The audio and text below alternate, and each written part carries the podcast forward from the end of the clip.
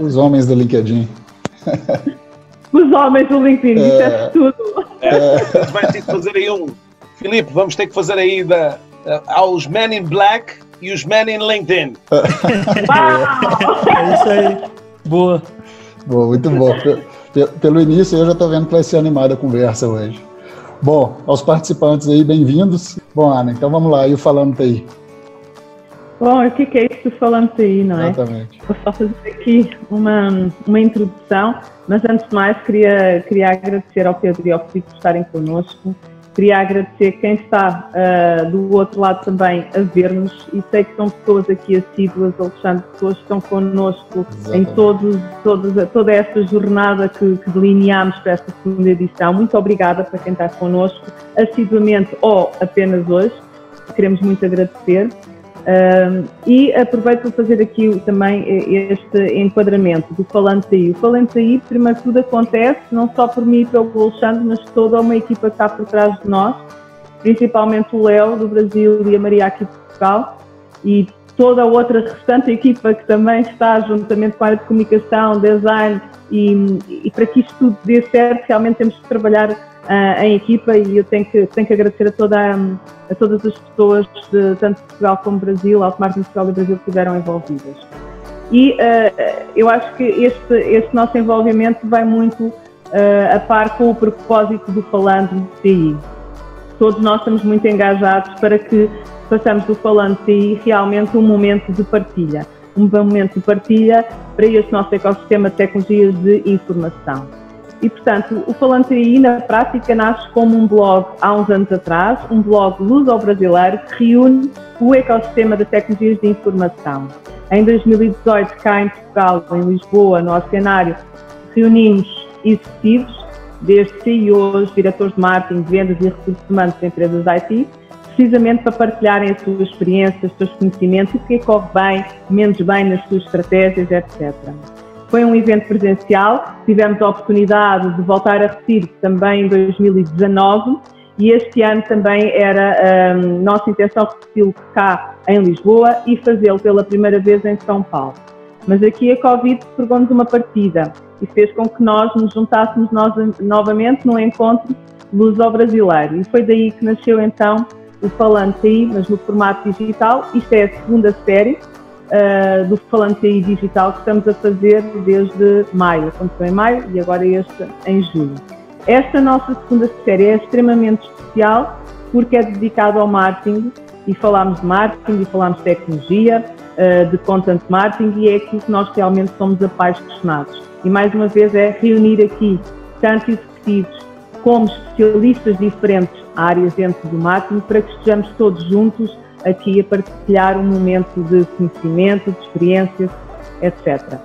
Muito obrigada, Felipe, e muito obrigada, Pedro, por estarem connosco. Muito bom, muito obrigado aí pela apresentação do Falando Teiano. Bom, então vou começar as apresentações dos, dos ilustres aí que estão conosco hoje. Eu vou começar apresentando o brasileiro Felipe, que é um parceiro da Outmarket há mais de três anos, então é mais que de casa é, um grande empreendedor, inclusive, né, com várias iniciativas aí associadas ao LinkedIn e social selling, então tem uma grande experiência. E é, o Felipe, ele é o primeiro, foi o primeiro treinador especialista em social selling do Brasil, tá? E autor do livro Venda Social, que é um guia para a era de vendas, das vendas 2.0, então um ótimo livro, inclusive, para quem ainda não, não leu. E em 2017, é, o Felipe também se tornou um dos 10 treinadores da América Latina, que foram certificados pelo próprio LinkedIn para o uso das soluções de vendas, ou seja, é, bom tempo aí já desenvolvendo e com uma parceria bem próxima com o LinkedIn. E entre palestras, cursos, treinamentos, já fez treinamentos inclusive para clientes nossos, falando sobre o LinkedIn, como usar na área de marketing, de vendas, enfim, dentro do processo todo. É, no total foram mais de 4.500 profissionais já capacitados com as metodologias de uso do LinkedIn. Então, Felipe, muito bem-vindo, obrigado aí pelo seu tempo e eu tenho certeza que você tem muito a compartilhar com todo mundo que está aqui. É, obrigado. Obrigado a vocês. Muito bem, e então aqui deste lado do Atlântico, eu estou em Lisboa e o nosso querido Pedro está pelo norte, portanto está melhor que eu, o norte é, enfim, é uma paixão que eu tenho. Bom, mas aqui do lado de Portugal, muito bem representado também. Aliás, são dois colegas que já se conhecem há uma, há uma série de anos. Para quem não sabe, o Pedro e o, e o Filipe já se conhecem há uma série de anos e já fizeram noitadas só a falar do LinkedIn em vez de ir um choco ou um fino para, uma, ou uma imperial. Bom, o Pedro, palestrante e consultor praticamente dedicado exclusivamente a esta rede do LinkedIn já há mais de 10 anos. Uh, desenvolve programas de consultoria específicos mesmo para LinkedIn, social selling e social recruiting. Já escreveu dois livros, um deles pelo qual fiquei realmente a conhecer o Pedro e graças a, a esse livro fui influenciado a entrar no LinkedIn, portanto leiam o livro e uh, além de, de toda de, destes dois livros que o Pedro já, já escreveu, ele é muito reconhecido cá em Portugal, é um grande evangelizador desta rede e por isso mesmo é que muitas vezes é entrevistado por N mídias uh, a nível nacional, portanto tem imensas uh, publicações já, artigos de opinião, etc. Além disso, gosta de partilhar o seu conhecimento e por isso é professor em várias universidades de norte a sul do país cá em Portugal. Bem-vindo, Pedro. Está sem som. Grato, grato pelas palavras e, e, pela experiência também de poder novamente um, aqui estar no palco, hoje um palco diferente, um palco digital com, com o Filipe. É um prazer imenso uh, reviver, talvez às, há 3, 4 anos, uh, estivemos em São Paulo uh, e tivemos a oportunidade também de poder partilhar o mesmo palco. Na altura não fizemos em dueto, não fizemos aqui uma, uma canção os dois, cada um cantou a solo, mas cantamos músicas muito giras ali, para, muito interessantes para, para a audiência, acho eu, acho eu. Certamente que sim, certamente que sim. É muito bom esse momento de partilha. Bom, vamos começar aqui a dar o pontapé de saída. Alexandre, se me permites, vou começar ah, aqui deste lado do Atlântico. Um, oh Pedro, nós já, já tivemos várias vezes juntos, presencialmente, curiosamente, em eventos que falam muito de transformação digital, não é? Portanto, transformação digital é uma coisa que ouvimos falar assim há meia dúzia de anos, talvez.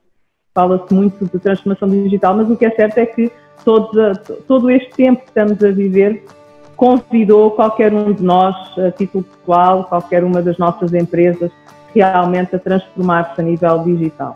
E perante toda essa era da transformação digital, eh, a pergunta que eu vos coloco é, de facto, qual é o real papel que o LinkedIn tem numa empresa B2B?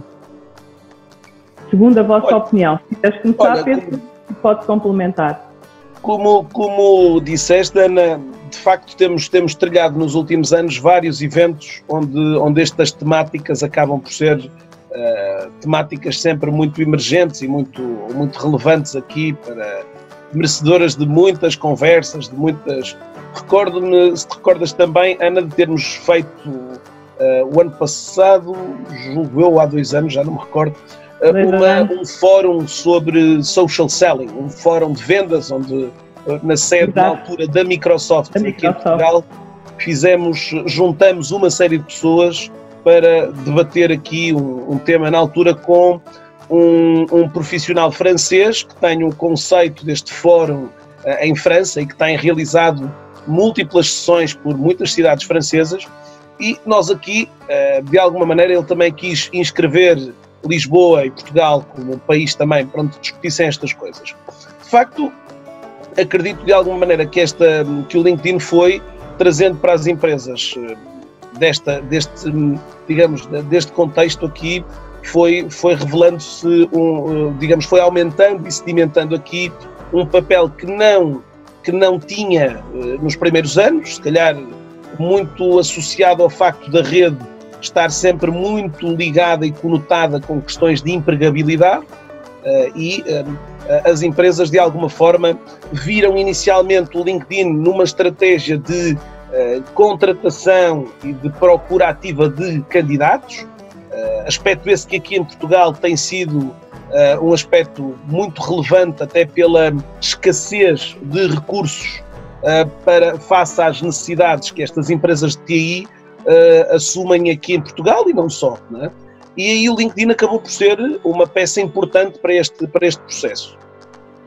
Uh, de alguma maneira, para além desta componente, até, até, o que também é curioso perceber que durante alguns anos a, a gestão da, da, das empresas, a gestão de, de marketing, daqui da comunicação das empresas no LinkedIn era feita maioritariamente por profissionais e de recursos humanos, departamentos de recursos humanos que faziam uma gestão deixando aqui de fora quase a presença do, desta, desta outra área que também era importante em termos de comunicação.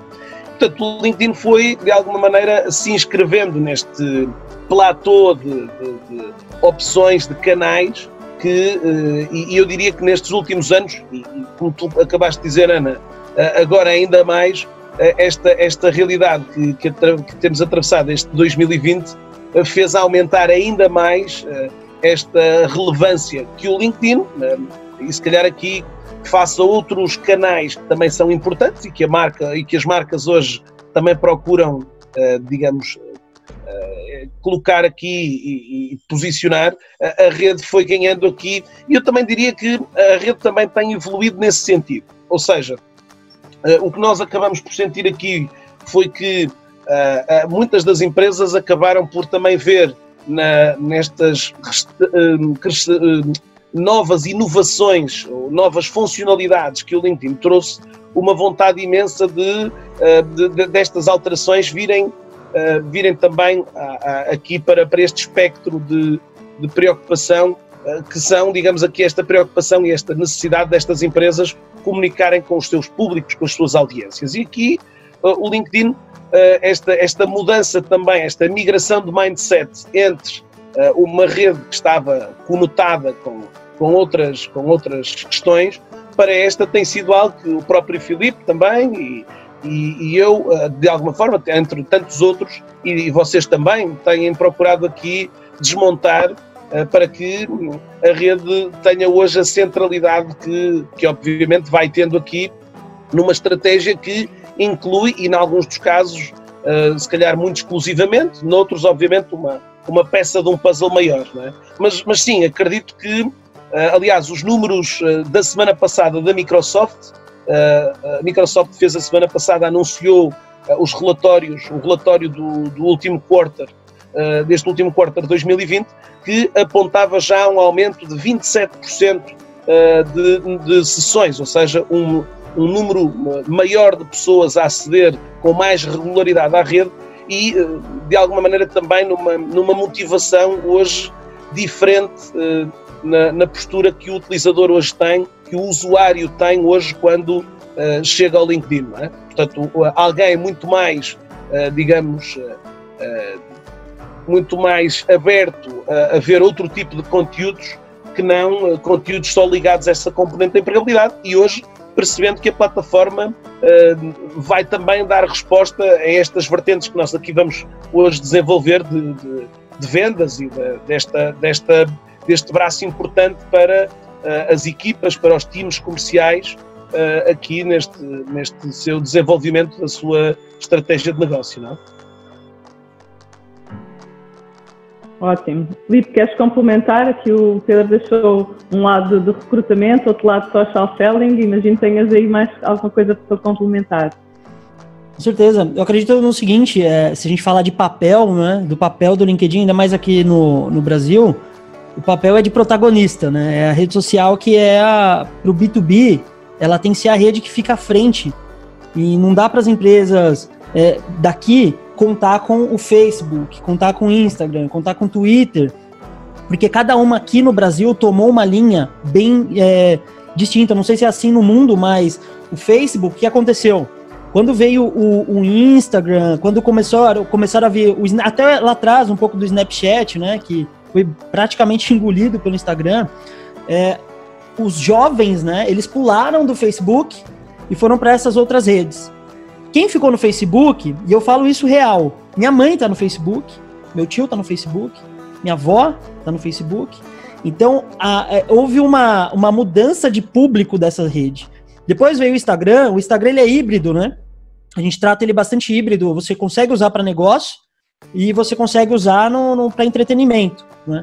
É, só que o problema do Instagram é que também a cultura dele, a, a culturação ali de rede, de usuário, ela foi para uma direção é, onde você encontra mais donos de negócios físicos, né? O dono da academia, o restaurante. E aí, quando você para para tentar uma estratégia de B2B, é, você percebe que até CEOs, diretores, eles estão ali. Mas eles estão com a conta privada, eles não querem mostrar uh, o uso deles né, é restrito ao uso pessoal. Né? Alguns deixam a, a conta em aberto e tudo, mas ele vai limitar a conversa em até certo nível. O Twitter no Brasil, não sei se é assim também no mundo, mas virou também o palco de brigas, né? Políticas e tudo. Se entrar no Twitter, é briga a todo momento, né? Então o Twitter também perdeu lá atrás um pouco do seu tom, que era muito. É, ainda tem um tom legal ainda é, internacional. Eu sigo muitos influenciadores, né? Você encontra muitos artigos que os próprios influenciadores usam o Twitter só para fazer aquela casquinha ali, colocar um pouquinho. Mas assim, no Brasil virou sinônimo de meme, né? Onde saem os memes, onde saem é, é, as briguinhas. E aí o LinkedIn, que sempre esteve ali, né? No meio de toda essa, essa transformação, hoje já com 45 milhões de usuários aqui no Brasil, ele basicamente ficou é, de canto, só que ele é a rede social que tem o maior potencial né? É, e a gente vê isso agora, teve, concordo com o Pedro, teve esse empurrãozinho aí da transformação digital com essa pandemia, né? É, que muitas empresas estão chegando agora no LinkedIn. E agora, se ela não tiver o apoio de uma empresa, de um profissional, ela vai cometer todos os erros possíveis que empresas que já se consolidaram lá é, tiveram ao longo do caminho, né? E a gente vai falar bastante disso hoje, né? Em termos de conteúdo, de, de estratégia. Então, assim, quando a gente fala B2B, é, que tem por característica o fato de negócios falarem com negócios, né? A gente sabe que é por intermédio de pessoas. Então, não adianta a gente olhar para essas outras redes que tem vieses mais pessoais, né? É, e não olhar para o LinkedIn, com certeza que é o protagonista agora do, do nosso momento. Sem Bom, dúvida, Felipe. Eu acho que ficou, o LinkedIn está muito vincado nesse nosso mercado corporativo. Falar de rede social protagonista, eu acho que, que é uma boa expressão. Exatamente. É, o ator principal, atualmente, não é? É, é o exatamente. principal aí. E, e esses aí, que, que, essas redes que o, que o Filipe acabou por falar, embora um, assumam aqui certamente em outros países outras, outras, digamos, outros protagonismos, não é? E também às vezes é importante entender aqui as, as empresas portuguesas e brasileiras uh, na, de alguma maneira no tipo de públicos e para o tipo de mercados que elas hoje procuram. É? Obviamente que hoje Uh, também aqui, e esta às vezes é, um, é uma análise que, que, é, que, toda a hora fazemos aqui, de perceber muitas das vezes que se o nosso mercado e a nossa comunicação é uma, uma comunicação muito mais para fora do Brasil, para fora de Portugal, uh, ela tem também, para te compreender aqui, que alguns destes outros canais, que podem aqui, quer no Brasil, quer em Portugal, terem efetivamente uma, uma conotação desviada aqui, até por conta também, Filipe, da, Uh, hoje um, um, um, um, profissional pode estar no Instagram, no Twitter e no LinkedIn e o, uh, o digamos o mesmo conteúdo uh, ter comportamentos diferentes por parte do utilizador, é? ou seja, eu que estou no LinkedIn vejo um conteúdo mais sério, se calhar no Instagram ou no Twitter aquele conteúdo passa-me um pouco ao lado, não é? Portanto também tem a ver um pouco com essa, mas sim, eu também sou claramente de acordo que o LinkedIn é aqui o nosso digamos, o nosso ator principal, eh, a nossa figura de cartaz aqui de, de, de, nesta trama, nesta estratégia aqui para, para as empresas B2B. Exato. Muito bom. E aí, até essa questão que você colocou, que o Felipe trouxe, que você complementou, Pedro, é, o importante é a empresa ela pode até utilizar todos os canais, né, todas as redes, o importante é ela personalizar a forma do conteúdo. Então, é, se o conteúdo está em texto, talvez no LinkedIn, no Instagram, se ela quiser usar isso, ela talvez tenha que usar o vídeo, já que não tem link, ou seja, é realmente adaptar a comunicação para cada tipo de rede para poder ser o mais acessível, né? E aí, quando a gente pensa no LinkedIn, e aí com um grande foco, o LinkedIn nasceu muito com a parte de recrutamento, né? No início lá todo mundo dá RH, é arrumar emprego ou conseguir buscar profissionais, mas ele também se posicionou muito bem com a estratégia de vendas. Né? Então, o mercado B2B, as empresas de tecnologia têm feito isso, de usar o mercado, o, LinkedIn, para poder prospectar no mercado, principalmente no cenário atual, porque a gente não consegue participar de um evento presencial e relacionar pessoalmente, você vai buscar os profissionais, quem você quer falar dentro do LinkedIn.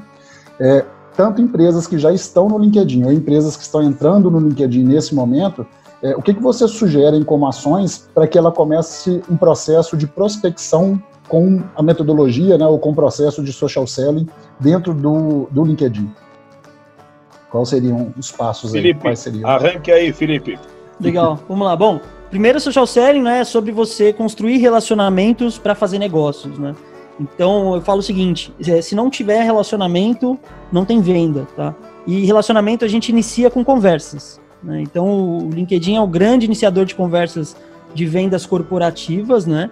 E é o lugar onde você tem a chance, diferente de qualquer outra rede social, de ter uma abertura muito mais maleável, mais fácil com o tomador de decisão, né? O decision maker. Tá todo mundo procurando falar com o decisor uh, em, em, algum nível, né? Porque a gente sabe que quando a gente fala com o decisor, a gente encurta o nosso, nosso ciclo de venda, né? Você vende mais rápido, você leva o não mais rápido se tiver que levar também, mas você consegue reagir falando com a pessoa certa, né? É, tem também a figura do influenciador, que é, é um outro caminho, né, que a gente tem é, de conectar também através do LinkedIn. Então, assim, todos nós construímos relacionamentos em algum nível, né? Profissional, pessoal. Nós temos relacionamentos lá no, no Facebook, nós temos seguidores que em algum nível a gente conhece é, no Instagram, no Twitter, é, no LinkedIn, nós vamos conectando ao longo da nossa jornada, né, de carreira, de trabalho, é, parceiros, colegas, pessoas desconhecidas que se tornam conhecidas ao longo do caminho. Então, assim, para qualquer empresa que vai é, ter uma estratégia de social selling, não só no LinkedIn, qualquer outra rede social, é, relacionamento é crucial. Então, tem que começar principalmente com as pessoas que você já conhece, né? E aí entra aquele, aquele efeito que é o conhece, gosta e confia. Né? As pessoas só vão comprar quando isso se cumpre, né? Conheço, gosto confio, vai ter venda. E eu olho para muito é, nesse caminho de, olha, ah, eu tenho que falar com desconhecidos. Existe uma. uma tem, tem, toda uma transformação digital acontecendo em vendas também, né? A gente olha assim pro, pro marketing, é, não tem como falar de marketing sem falar no digital, né? Você fala de marketing, é, não tem como você colocar um pé em social media, em redes sociais, em algum caminho, em alguma direção, é, que não sejam é, é, online, em algum nível. E agora mais ainda, né? Que muitos negócios estão se baseando 100% no digital. E aí, quando a gente olha para vendas, ficou telefone, e-mail, telefone, e-mail, telefone, e-mail. E ficou nisso. E a maioria dos vendedores, eu posso chutar que 90% hoje do, dos representantes de vendas, eles ainda não descobriram o potencial do LinkedIn.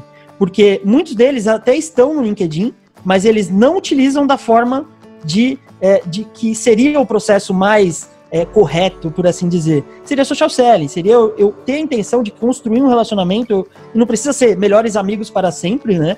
É realmente um relacionamento de negócio. Eu sei o que você faz, eu sei o que você faz, você sabe o que eu faço e, e basicamente a gente consegue dentro de uma rede se portar, olha, fala com fulano, fala com ciclano, é, eu vi que você precisa disso. Então essa colaboração ela não existe, tá? Num, num senso comum.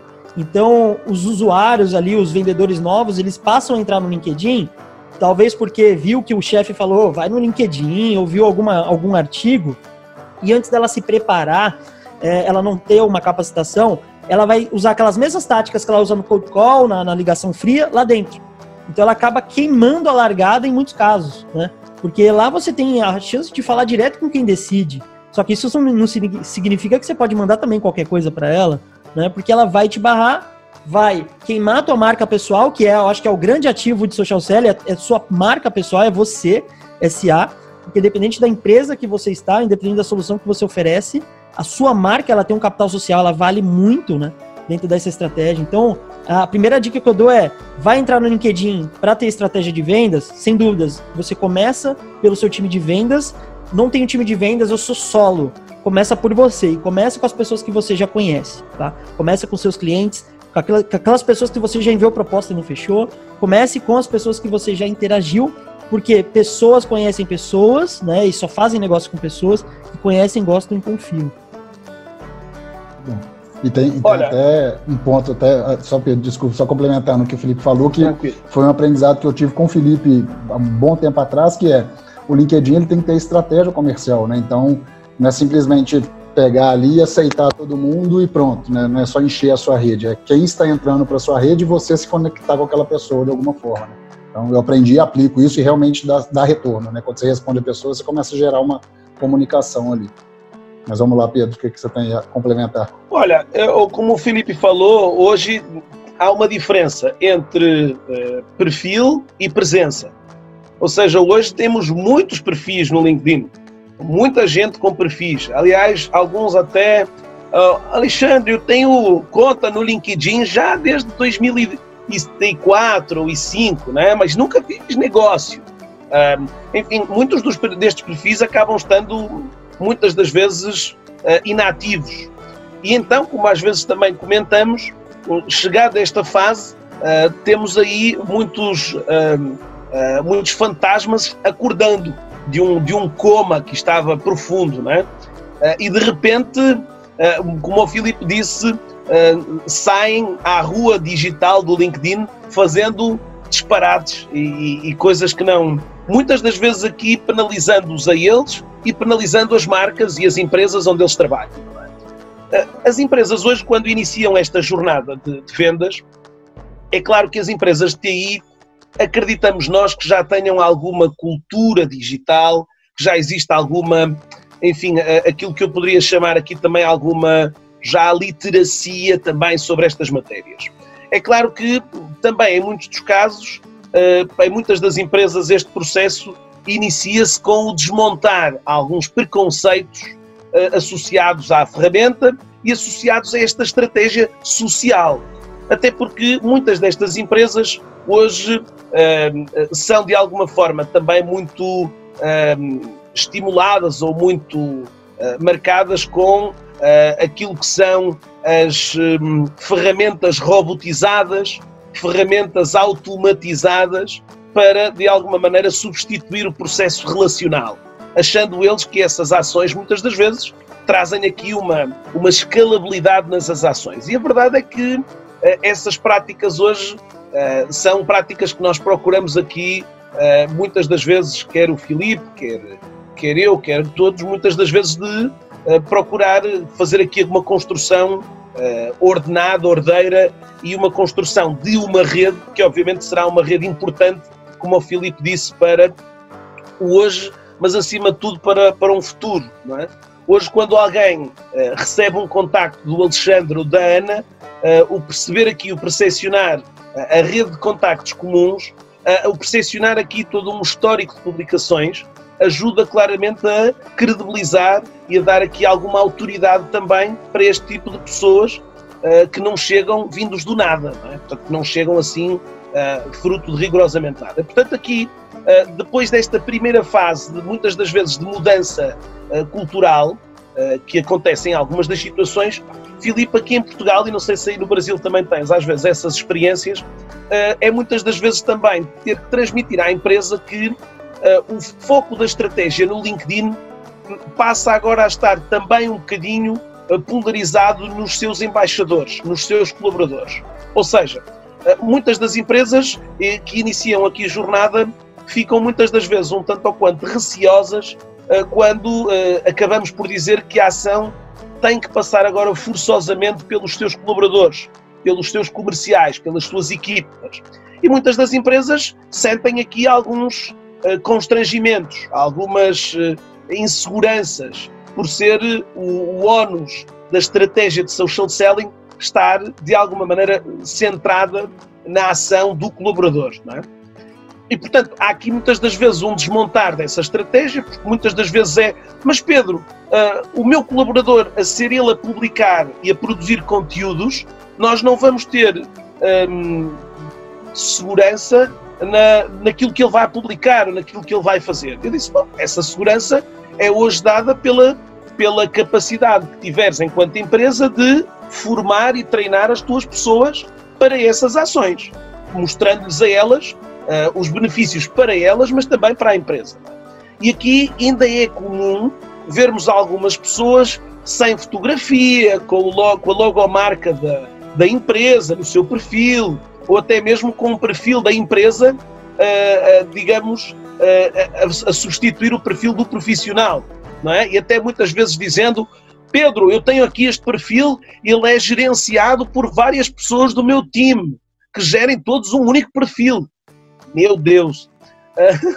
e isso o LinkedIn, eu acho, não sei se concordas, Filipe, já há alguns anos atrás, veio obrigar as empresas a pensar um bocadinho diferente no fundo, veio a dizer não, a estratégia não passa pela não não passa só pela comunicação institucional da empresa, da página da empresa, mas sim pela pela ação desencadeada pelos profissionais. E depois aqui vem todo um processo, Alexandre, de depois dessa consciência, neste que perguntavas, estes passos para implementação, vem depois um, uma fase onde uh, os colaboradores têm que estar conscientes da ação que fazem. Ou seja, uh, capitalizando aqui, uh, por um lado, alinhando e uniformizando o seu cartão de visita, hoje as pessoas falam muito do, do perfil. Ah, o perfil é um CV. Não, hoje, para mim, o perfil é um cartão de visita. O cartão de visita que hoje o comercial eh, que antigamente usava o cartão para, para entregar uh, eventualmente aqui alguém, estava a ver aqui na minha, na minha pasta se tinha aqui um cartão de visita, uh, antigamente a gente trocava estes cartõezinhos, não é? Vai Filipe, tem aí o meu cartão. Hoje isto parece aqui uma coisa meio 1935, não é? Isso é 1930. old school. Isso é old school. Isto já é uma coisa muito, muito vintage. Eu prometi trazer uma coisa vintage. Boa. boa, e, e, e este, este conceito também levou a que muitas empresas fossem sentindo necessidade, ou algumas conscientes de que de repente, ok, a nossa empresa não está preparada para esta nova era que, como o Alexandre disse, de repente teve, obrigou as empresas a acelerar este processo. E daí que eh, esta ação, ao chegarmos ao LinkedIn, temos visto muito essa entrada mais, mais significativa das pessoas, mas nem sempre, se calhar, de forma adequada. E, portanto, a empresa aqui tem um papel de uh, uh, organização, de orientação estratégica dos seus colaboradores para perceberem como é que eles devem estar. Uh, e aqui eu tenho em algumas das empresas, lá está, que culturalmente possam estar ainda um bocadinho em estágios abaixo, que uh, têm aqui muitos colaboradores que uh, têm receio de colocar uma imagem de fundo da empresa, têm receio de colocar. Bom, e isso é um trabalho que a empresa tem que desenvolver, para que depois ela consiga, de certa forma, iniciar uma jornada sempre com, com esta orientação, que eu acho que nesta fase é, é, é eu acredito que uh, neste momento, uh, Filipe, não sei se concordas, ainda falamos de social selling, mas em 2021 ou 2022 esta palavra não existe. Não existe, porque isto é, é vai passar a ser uma coisa normal, portanto não, não temos necessidade de lhe chamar aqui um chavão que algumas pessoas que nos estão a ouvir, Filipe, ficam sempre o que é que o Filipe vai falar? Eh, de social selling. Não, não é uma coisa, é uma coisa que vai passar a ser eh, da mesma maneira como hoje eh, em muitas empresas ainda falamos do Head of Digital, não é? do diretor de marketing digital, isto se calhar hoje já não faz sentido, não é? Quer dizer, falamos num diretor de marketing, ponto, não é? Não temos necessariamente que identificar porque uh, o, o digital faz parte da estratégia. Aqui é a mesma coisa, o social selling hoje ainda faz sentido pessoas como o Filipe eh, e como o Pedro Caramês e outros eh, fazerem treinamentos, fazermos treinamentos para, mas acredito que nos próximos anos esta skill, esta habilidade esteja, seja uma habilidade obrigatória. Acreditamos que já hoje o deve ser, não é? Total, totalmente. O Pedro, tem um gancho ali de uma coisa que você disse, que era é justamente, é, é, e aí me fez até refletir agora numa, em cima, foi o seguinte, é, tem sim essas empresas que falam o seguinte: ah, mas aí é, quer dizer que o meu funcionário, o meu vendedor, falando de vendas, né, no uso do LinkedIn para vendas, ele vai prospectar, ele vai adicionar o meu cliente potencial, ele vai é, conectar, vai fazer negócio e vai ficar na rede dele. E aí, não, essa estratégia não é. Prefiro ter uma estratégia que eu guardo o, o contato para mim. E aí eu, parei para refletir agora mesmo, quando você falava, eu falei, é verdade. Eu fiz um. Se eu escanear todas as empresas que já falaram isso, nenhuma era uma grande empresa. Porque a grande empresa, ela entende que as pessoas é um componente crucial, né? É, é, e ela valoriza. É, é porque no final ela tem pessoas, processos e tecnologia. Então, ela tem os processos certos, suficientes para ela ter e gerenciar num CRM, por exemplo, esses relacionamentos para ela. Agora, uma coisa é fato. Foi, eu acho que em 2016, teve uma conferência do Seus Connect, do LinkedIn. É, tinha um cara lá que falou assim, é, esqueci o nome dele, mas ele falou um negócio sensacional. Ele falou assim: é, você pode ter o mesmo contato que o seu concorrente, o mesmo telefone, pode ser o telefone privado da casa dele, você pode ter saber o endereço, você pode saber ir lá, chegar lá, mas ninguém rouba relacionamentos. É, é estratégia que ninguém consegue roubar. Eu conheço ele num nível que se eu ligar, ele conversa cinco minutos comigo. Você pode ter o um número, você vai ligar e ele vai barrar. Você pode mandar mensagem, ele vai recusar. Então eu achei bem, bem interessante esse gancho que você deu, porque justamente faz parte de, de uma mentalidade também, de uma mudança de mentalidade, de gerenciar, saber realmente gerenciar relacionamentos. E agora o CRM tem um papel crucial, porque ah, para muitos CRM era ah, é o controle, é para controlar o time comercial, é para controlar se o pessoal está fazendo ou não. E assim, é, eles começam a olhar agora que os relacionamentos eles importam mais e mais. Aí tem um outro gancho, Pedro, do, do, do social selling, né? É, tem, desde 2003, né, começa a se falar ali de, de social selling e tal, mas é curioso, que desde 1980 falam de code call, né? Aí ficam depois colocando 2.0, 3.0, 4.0. Então, quer dizer, a gente está falando bem pouco, bem, bem menos tempo, menor tempo de social selling, uma, uma habilidade nova, né? Porque a gente não pode continuar. E eu acho que vai ser, é, é uma mudança real, né? É, é, vai ser o novo vendas, o novo, o novo jeito de vender é usar o social. E aí eu explico, eu estudei bastante isso para colocar agora na quarta edição do livro, que é justamente um comportamento dos millennials, né? Aqueles nascidos, os milênios de 2000 para cá. Veja, é o pessoal que nasceu com o tablet na mão. E a minha filha, é, é, é, e uma frase do Walter Longo, aqui um autor brasileiro, né, da, da, da era pós-digital, o livro Era Pós-Digital, fala uma coisa que é sensacional, né? A gente só percebe a internet quando ela cai, né? Hoje a gente só percebe a internet quando cai. E, e, lá atrás a gente entrava na internet, a gente dizia, vou entrar na internet, aí tinha dial-up, tinha que discar, né? E é, é curioso isso, é uma mudança é, que essa, essa nova geração de 2000 para cá, hoje, que tem 20 anos, ela já está inserida no mercado de trabalho. Ela vai ser a, a, os novos decisores de, de tomadores de decisão, os novos diretores, gerentes, que a maioria dos vendedores procuram para conversar hoje nas empresas, serão essa essa turma, que são novos hoje e eles têm uma cultura de app, de smartphone. Eles estão aqui dentro já. Talvez eles vão ter que treinar outras habilidades, né, no caminho. Eles vão ter que aprender mais interpessoal, a, aprender a não escrever VC, né? Não, não comprimir as palavras. Mas eles já têm a habilidade de saber que ele não precisa ligar, ligar, ligar. Ele precisa, ele precisa acessar aqui e ter acesso à informação que ele precisa para poder tomar a decisão, para poder dar o próximo passo. Então, acho que Muito social selling é a habilidade de agora e a habilidade para o futuro. Porque, principalmente, esses novos líderes, né? Eles, já, eles nativamente já respondem nesses canais. E os novos, e os líderes que estão lá hoje, em algum momento eles vão sair do mercado, né? Porque existe sim uma. A gente fala que é um analfabetismo digital, principalmente no, no Brasil, que é um país de terceiro mundo, por assim dizer, né? Uh, existe um analfabetismo digital. Tem uma hora que não chega em certos públicos a internet, tá? Não chega, mas é um dono de uma grande construtora, né? Ele construiu todo o império, mas ele não se apoia no digital. Você não encontra ele no digital. Mas a nova geração dele, quem ele. Que assim, a empresa ou vai falir, ou vai ser vendida, comprada, não é? ou vai ser dada. Então, a nova geração, sempre a nova administração de qualquer empresa, ela é mais nova, ela vem de uma geração que ela vem para é, reformular. Ela já vem ou transformada ou ela já está inserida num contexto de transformação digital. Então foi só um uhum. gancho mesmo que eu acho que achei sensacional isso que você trouxe. Oh, Felipe, isso até me, me remete aqui à, àquele conceito do Solomo, não é? O social, local and mobile. Uh, e, portanto, é, leva-nos aqui todo o comportamento do próprio usuário, utilizador, o consumidor, é cada vez mais omnichannel, o que faz também uh, as empresas tenham aqui um papel uh, muito desafiante para definir uma estratégia de marketing usando aqui tudo o que é soluções do LinkedIn.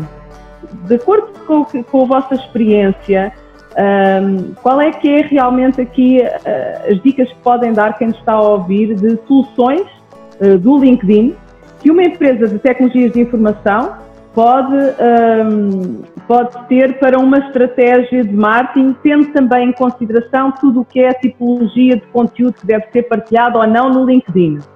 Portanto, basicamente, Uh, falámos aqui do, do perfil do, do, do, colaborador, que já, já ainda vamos falar mais desse tema, mas também antes ainda temos o perfil da própria empresa. A empresa com estes desafios todos do, do utilizador ser omnichannel, quais são aqui as soluções que o LinkedIn pode dar uh, para as estratégias de marketing de uma empresa da IT, tendo aqui muito base, content marketing também, diferentes tipologias de conteúdo. Qual é aqui a vossa, a vossa posição em relação a isto? Em termos de marca, falamos de pessoa, né? Marca pessoal, que favorece também a marca da empresa. Mas quando a gente traz para estratégias de marca, Pedro, não sei se você vê assim também. É, vocês também, Ana, vocês estão na linha de frente também de estratégias de marketing de conteúdo, né? Mas eu só vejo duas formas de uma marca performar bem uh, no, no LinkedIn, quando ela inicia uma estratégia no LinkedIn.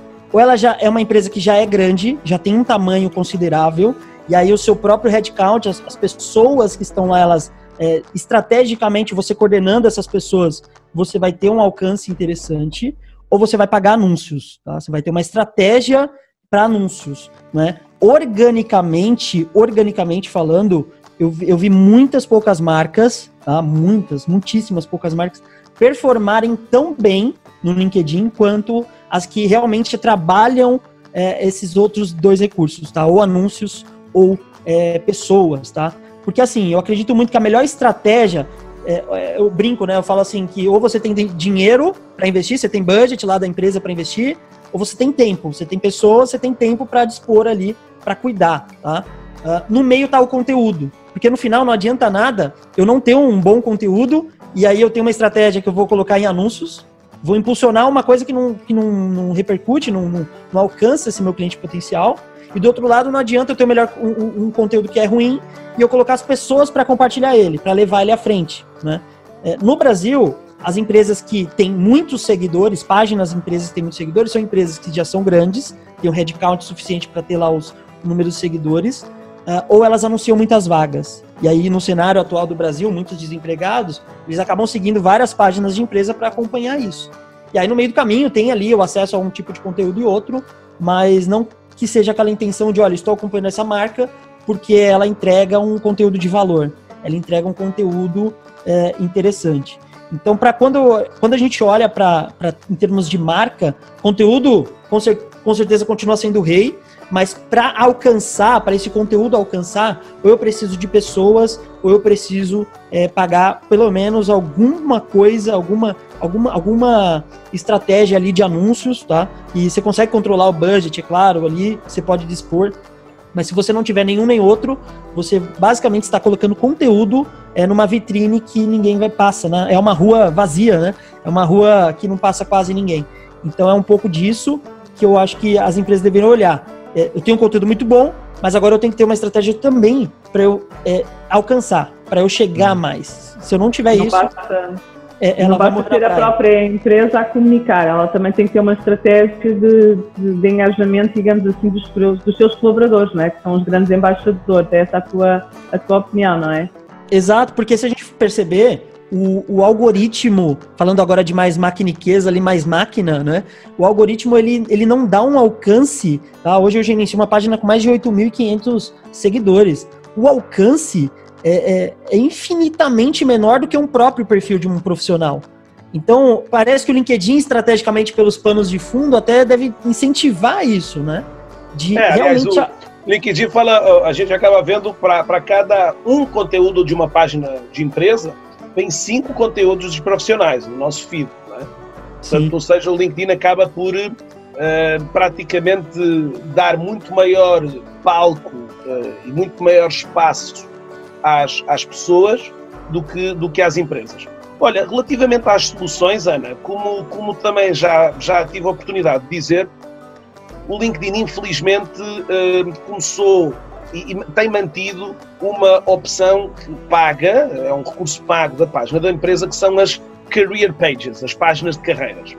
E, uh, infelizmente, vamos esperar que isso. Há aqui alguns ventos que me parecem vir a trazer aqui novidades, mas uh, as páginas das empresas, durante alguns anos, tiveram páginas de produtos e serviços. Essas páginas foram descontinuadas e o LinkedIn manteve apenas esta página da, da, portanto, da, das empresas que queriam uh, falar muito da sua marca empregadora. É? Uh, vamos ver, entretanto, eu tenho visto aqui em alguns grupos algumas pessoas, portanto, o LinkedIn tem estado neste momento com múltiplas ações, ou seja, múltiplos projetos para o surgimento de daquilo que eu já vi também algumas imagens, alguns hum, capturas de tela de uma nova área de produtos e serviços devolvendo à página da empresa mais alguns recursos que efetivamente, aliás, eu, eu cheguei há alguns anos a dizer, portanto, o ano passado, neste caso, foi um ano em que o LinkedIn, 2019 e 2018, onde o LinkedIn finalmente investiu mais nas páginas das empresas, que até 2018 as páginas das empresas tinham praticamente morrido em termos de, de recursos. Portanto, a, a, página tinha sido descapitalizada, uh, tinha poucas informações, aliás, uh, às vezes era um bocadinho, ehm, de alguma forma, havia quem dissesse que de facto eram apenas aqui coisas muito básicas que, que aqui surgiam. Nesse sentido, como o Filipe disse muito bem, o LinkedIn nos últimos anos também, para além de ter aumentado o espectro de funcionalidades nas páginas das empresas. Por exemplo, uma delas, a de, eh, já foi relativamente recente, a de poder permitir que uma página da empresa hoje possa notificar todos os funcionários de novos conteúdos. E isso veio ajudar as páginas das empresas a ter maior alcance. Associado a isto, também vieram as op possibilidades dos administradores das páginas das empresas de poderem eh, convidar eh, pessoas para seguir a página. Tivemos também, eh, para além destas opções, a chegada de muitas opções, muitos recursos de publicidade.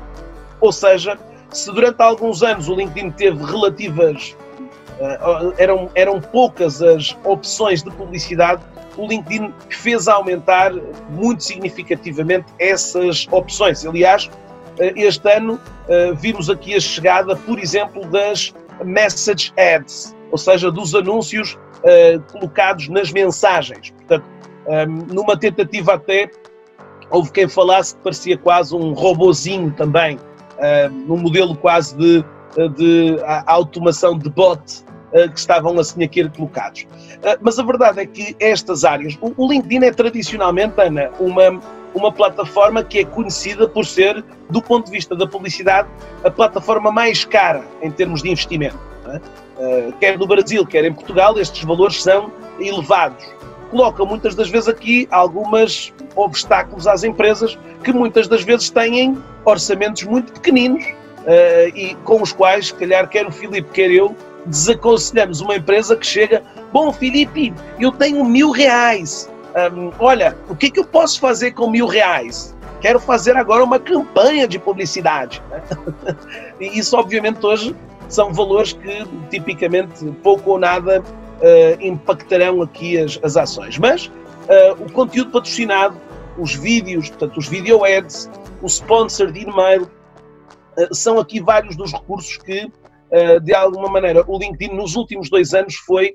aliás, é engraçado ver numa linha cronológica de tempo, uma linha de tempo, os últimos dois anos foram efetivamente anos onde o LinkedIn finalmente se virou muito para esta componente da, da publicidade, dos anúncios e, de alguma maneira, também oferecer às páginas das empresas mais recursos aqui para. E a verdade é que temos tido aqui, e o LinkedIn voltou agora também neste último quarter a mostrar um aumento de 10% nas suas receitas.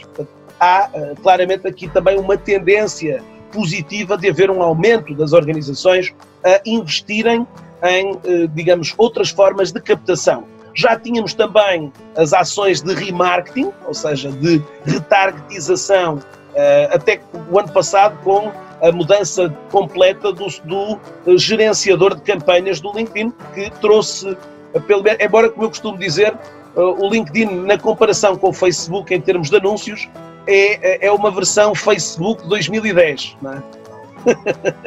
Portanto, Verdade. Ou seja, é eh, ainda relativamente limitado também. As páginas das empresas receberam também, ou estão algumas a receber, uh, os lives, uh, os diretos, que também tem sido aqui uma, uma, uma opção recém-chegada. E agora também, Filipe, diz-nos tu aí desse lado, com as stories, que nós aqui na Europa ainda não temos. o que é que nos podes falar aqui das stories, no, no caso das páginas das empresas e também nas, nas pessoas? Legal. Bom, não vi ainda nenhuma ação de stories, apesar de estar disponível. Uh, nenhuma marca eu acho que olhou para isso ainda. Uh, não sei se é porque eu acho que tá, faz parte também da cultura, né? De, de, de, você publicar conteúdo no LinkedIn estrategicamente, né? Então eu não vi nenhuma marca ainda, apesar do recurso estar já, já foi liberado, né, para todos os usuários. eu realmente não vi nenhuma ação. Aí, aí no Brasil, aqui na Europa aqui, não Aqui no Brasil, é. aqui no Brasil, porque quando a gente percebe, uh, os stories eles, eles têm uma, uma, um alcance bem interessante, né? É similar realmente aos stories do, do próprio Instagram, em que se você tiver uma periodicidade é, alta ali de, de publicação, você sempre vai ter ali, vai estar top of mind, você sempre vai ter a sua marca ali na esquerda, né, na, despontando e aparecendo. Então é uma chance de é, é claro que ele está engateando também nos stories, ele não tem tantos recursos como arrasta para cima, como o link faz falta, né? Você poder fazer o, o colocar uma mídia e, e direcionar ela para consumir aquele conteúdo inteiro, né? Uh, eu vi muitas coisas, muitas tentativas, né, de algumas marcas que tentaram trazer o conteúdo do Instagram para o LinkedIn, é algo que a gente falou aqui hoje até, né? Ela tentar trazer uma coisa de outra rede para cá e não, não funcionou. Primeiro, que a resolução é, é, parece que é o algoritmo, a maquininha aqui é, faz de propósito. Quando você traz um conteúdo já publicado, ele meio que embaça, não fica com a mesma qualidade, né? Ainda mais vídeo. Você pode colocar um vídeo muito bom, mas ele perde a qualidade é, talvez ele realmente esteja incentivando o, a produção de conteúdo original a partir daqui, né? De você realmente gravar daqui soltar. Uh, tanto o vídeo, que é de 20 segundos, maior né, que, que as outras redes, é, quanto as imagens, né? Então acho que faz sentido ainda, tem muito o que explorar, né? Mas de fato não é algo que as empresas estão olhando agora. Tá? Acho que até porque eles liberaram por aqui é, também na Terra Tupiniquim, pelo, pelo tempo que o brasileiro passa né, na internet. Ah, até acho que eles quiseram testar um pouco também é, esses comportamentos. Ah, no início foi uma onda muito gigante assim de acessos, né? Eu fiz os primeiros stories ali e depois foi normalizando, quer dizer, é, você tem mais de 51% ali de usuários que usa do mobile, né? Que usa do celular no Brasil. Ah, então meio, quase que divide ali né, o, o público. Então, como eles não têm desse recurso na interface desktop, é, fica limitado ao usuário do celular, eu entendo que o LinkedIn, ele já por comportamento padrão do usuário, não é um usuário que fica rolando feed uma hora, né, por dia, né, igual outras redes que tem mais foco em entretenimento. Pô, você tá no Instagram, é, você, eu parei uma vez para olhar minha irmã, minha irmã tem 20 anos, e aí uma vez eu tava na casa da minha mãe e a minha irmã fica assim, ó, assim, ó, consome muito conteúdo, muito conteúdo. Só que é uma rede social é, no Instagram de basicamente de entretenimento. Então ele vai, o algoritmo vai tentar entregar o máximo daquele tipo de entretenimento possível. No uso do LinkedIn, eu não acredito que o usuário passe uma hora consumindo conteúdo sem parar. Né? É, eu acho que se ele ficar é porque é, estrategicamente ele sabe que ele, ele, ele está fazendo para ter algum outro tipo de resultado, né? para engajar com, os, com o público-alvo dele, com a rede dele. Então o usuário ele já tem, ele tem a atenção muito curta aqui. Então os stories é, eu acho que vai ainda evoluir em termos de conteúdo para fazer reter mais o usuário aqui dentro. É o que o LinkedIn quer, né? Vamos ser francos, o LinkedIn está evoluindo, já pegando o gancho do, do Pedro. O gerenciador de anúncios, uh, não sei se você viu, Pedro, uh, eu descobri na, na, duas semanas atrás, tem lookalike agora. Você sobe uma lista de pessoas ou de empresas e você faz lookalike agora, igual o Facebook, ou seja, tem alguém, algum engenheiro lá que está olhando sim pro, pro gerenciador do Facebook, falando, ó, vamos trazer, vamos trazer, vamos trazer. E tá dando certo, eles estão trazendo, aos poucos Ô, Felipe, vai... só acho, Felipe, só acho que com, com, com base nessa espionagem aí, eles podiam ser aqui no LinkedIn, vamos falar mais baixo para a menina que está aí atrás de você não ouvir, tá bom? Ah, é. Ela tá atendendo uma ligação ali. É, a gente vai falar mais baixo uh, só, tem, uh, só têm é que ser mais rápidos na implementação de muitas destas medidas. O LinkedIn, infelizmente, neste momento está a funcionar a muitas velocidades, uh, mas eu acho que nestes anúncios que eles fazem, e, e veja-se, há dois anos atrás, o LinkedIn, em novembro de 2018, anunciou os eventos como uh, o ressurgimento dos eventos. Demoraram mais de um ano a implementarem essas alterações. É? Portanto, há aqui um gap, um delay que eu acho que a rede tem que, eh, eh, de alguma maneira, acelerar. Oh, oh, oh, Filipe, e relativamente aos vídeos, eh, porque também aqui é a mesma coisa. Eles já anunciaram os lives há bastante tempo e a verdade é que um, estes lives continuam para uma nata, para uma creme de la creme, uh, para um número muito reduzido de utilizadores e ainda mais reduzido de empresas, é? que, uh, de certa forma, não me parecem a mim e, e até aqui com uma muito fraca e pobre uh, também linha estatística, por exemplo, nos dados que estes lives oferecem aqui. Como é que tu vês esta utilização dos lives por parte das empresas? Também achas que é, digamos aqui, também uma solução interessante para empresas de TI? Eu ainda não vi nenhuma live de empresa, tá? Patrocinada por empresa. O que eu vi aqui foi muito, muita live de pessoas profissionais, não é?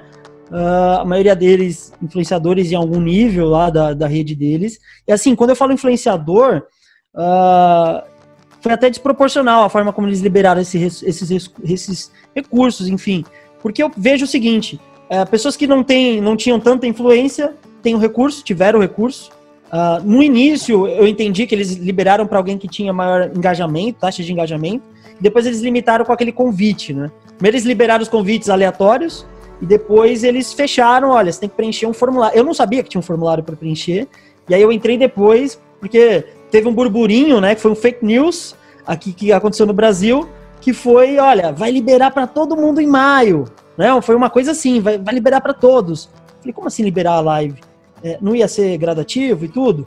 E aí vão liberar de vez. E aí quando eu fui olhar para ler, é, você tinha que submeter um formulário, né? Eu fiz, na segunda foi aprovado. Não foi aprovado para a marca, para minha para a marca da minha empresa, foi aprovado para o perfil profissional. Então, assim, às vezes a gente não sabe é, se o que está passando do outro lado, né, da, da, em termos de, de liberação do operacional, mas tá, falei com o Alexandre hoje sobre isso. É muito aleatório o fato de que você tem que fazer uma solicitação e aí eu não você... Tenho. Eu não tenho, já fiz, já já pedi talvez um torno de umas 5 ou 6 vezes. E nunca... não libera. Eu também não Até consegui. porque eu também não tenho quase rede, né? é normal, né? Sim. Liberaram aqui para Portugal para alguns utilizadores, para alguns que sim, que, que obviamente também têm aqui. Portanto, em Portugal há cerca de 5 a 6 pessoas com, com essas opções. Uh, pelo menos um ou dois casos que conheço com uh, menos de mil, de mil conexões, portanto, mil uh, ligações. Pronto sem, sem desprimor aqui para, para pessoas com redes menores, mas também um, um fator que eu acho curioso, que é, uh, neste momento, Ana, embora não haja números até só de empresas, mas à escala mundial, uh, estamos nos últimos 30 dias, publicaram-se cerca de, não, cerca de 4% da rede publicou um conteúdo no LinkedIn nos últimos 30 dias menos de 4%. O Brasil, o número está ainda mais baixo, abaixo dos 3%. Ou seja, dentro das pessoas que hoje, dentro destes vá, admitindo que destes 4 em 10 pessoas publicaram conteúdo. Destas 4, muitas repropõem conteúdo de outros. Destas duas, são duas das quatro, vá, eu se calhar diria uma publicará conteúdo próprio. E dessa pessoa que publica conteúdo próprio, 75% o faz no seu blog ou faz, eh, portanto, na, na, área dos artigos do LinkedIn, que infelizmente também é outro aspecto de fundo aqui da rede, ou seja, que perdeu relevância nos últimos anos. Mas a verdade é que, uh, ou seja, eu diria aqui que haveria um micro percentual de pessoas a fazer uso desta ferramenta que é os diretos e que são os lives. Mas o LinkedIn, de alguma maneira, tem tido este critério tão lento, tão lento, tão lento, e, e noutros casos também, daquilo que eu já tenho sentido, uh, as pessoas que estão a fazer as lives, e tenho visto algumas lives de algumas pessoas com enormes redes, hoje em dia com audiências sofríveis de números de utilizadores muito baixos. É? Portanto, uh, são fatores aqui que, mas lá está, que também aqui, Alexandre, nos levam, e Ana, nos levam aqui hoje a, a, a digamos, a, a, estas empresas hoje que querem fazer do LinkedIn o seu, o seu ator principal na sua estratégia, tenham que ir compreendendo, uh, digamos, estas oscilações e estas mudanças que a rede vai operando. Porque hoje as estratégias que eu e o Filipe partilhávamos há alguns meses atrás no LinkedIn, hoje são diferentes. Porque a rede vai evoluindo também, não é? Da mesma forma como o próprio conteúdo. Se hoje, por exemplo, uh, ou se há alguns meses atrás o conteúdo dos documentos, o conteúdo dos vídeos nativos tinha bons desempenhos, se há dois ou três anos os artigos tinham enorme relevância, é? hoje é, é, essas opções estão um bocadinho colocadas de lado, é? Ou seja, portanto, obriga-nos aqui, do que diz respeito, por exemplo, aos conteúdos, a percebermos aqui que há efetivamente alterações que, que, que, a empresa não pode ser alheia e que se tem que adaptar para responder eficazmente às, às digamos, à, àquilo que é, procurando aqui que esse conteúdo continue a chegar e a, e a ser eh, visto por quem Relevante. nós entendemos que deve ser, não é?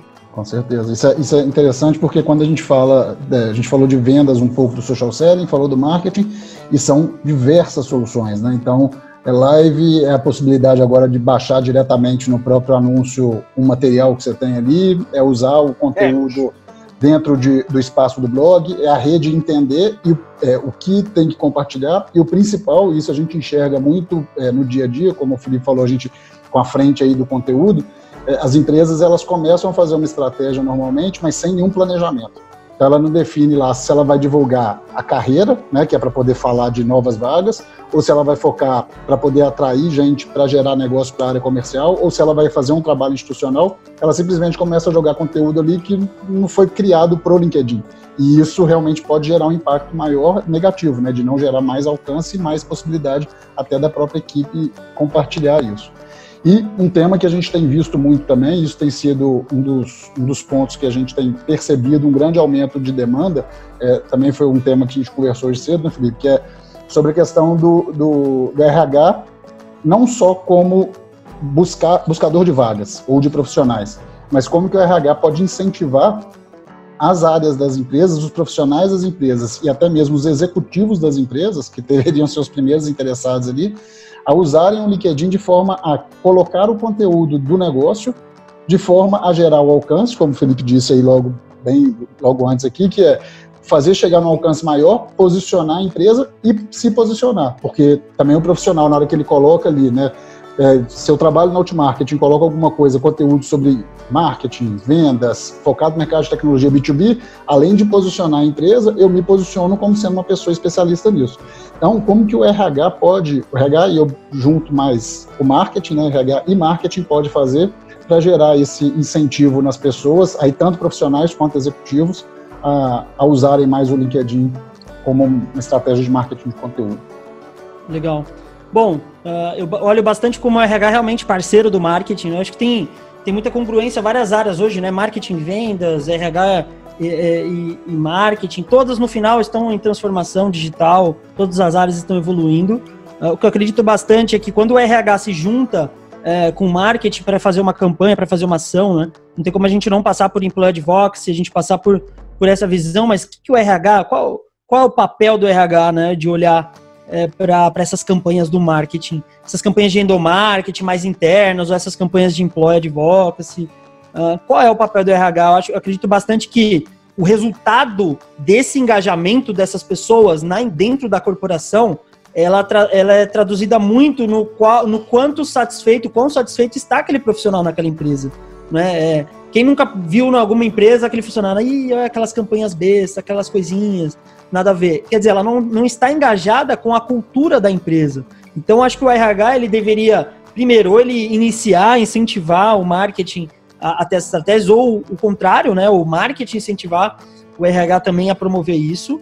É, em grandes empresas, a gente sabe, cada um tem o seu budget anual, então, e cada um tem o seu, de, algum, de alguma forma, tem os seus objetivos. Então, essas reuniões, eu acho que deveriam, esses muros, na verdade, a gente deveria quebrar em muitos casos, né, nas empresas, a marketing e vendas, a gente tem um trabalho de quebrar eles aí ao longo do caminho, e a gente entende que os, são irmãos, né? E os irmãos, eles, assim, tradicionalmente eles cresceram separados. O marketing lá, é, no tradicional, é dentro de lá criando material, criando impressos, né, lá atrás, uh, e vendas indo pra rua, vendendo e tal, e falando que não precisava do marketing.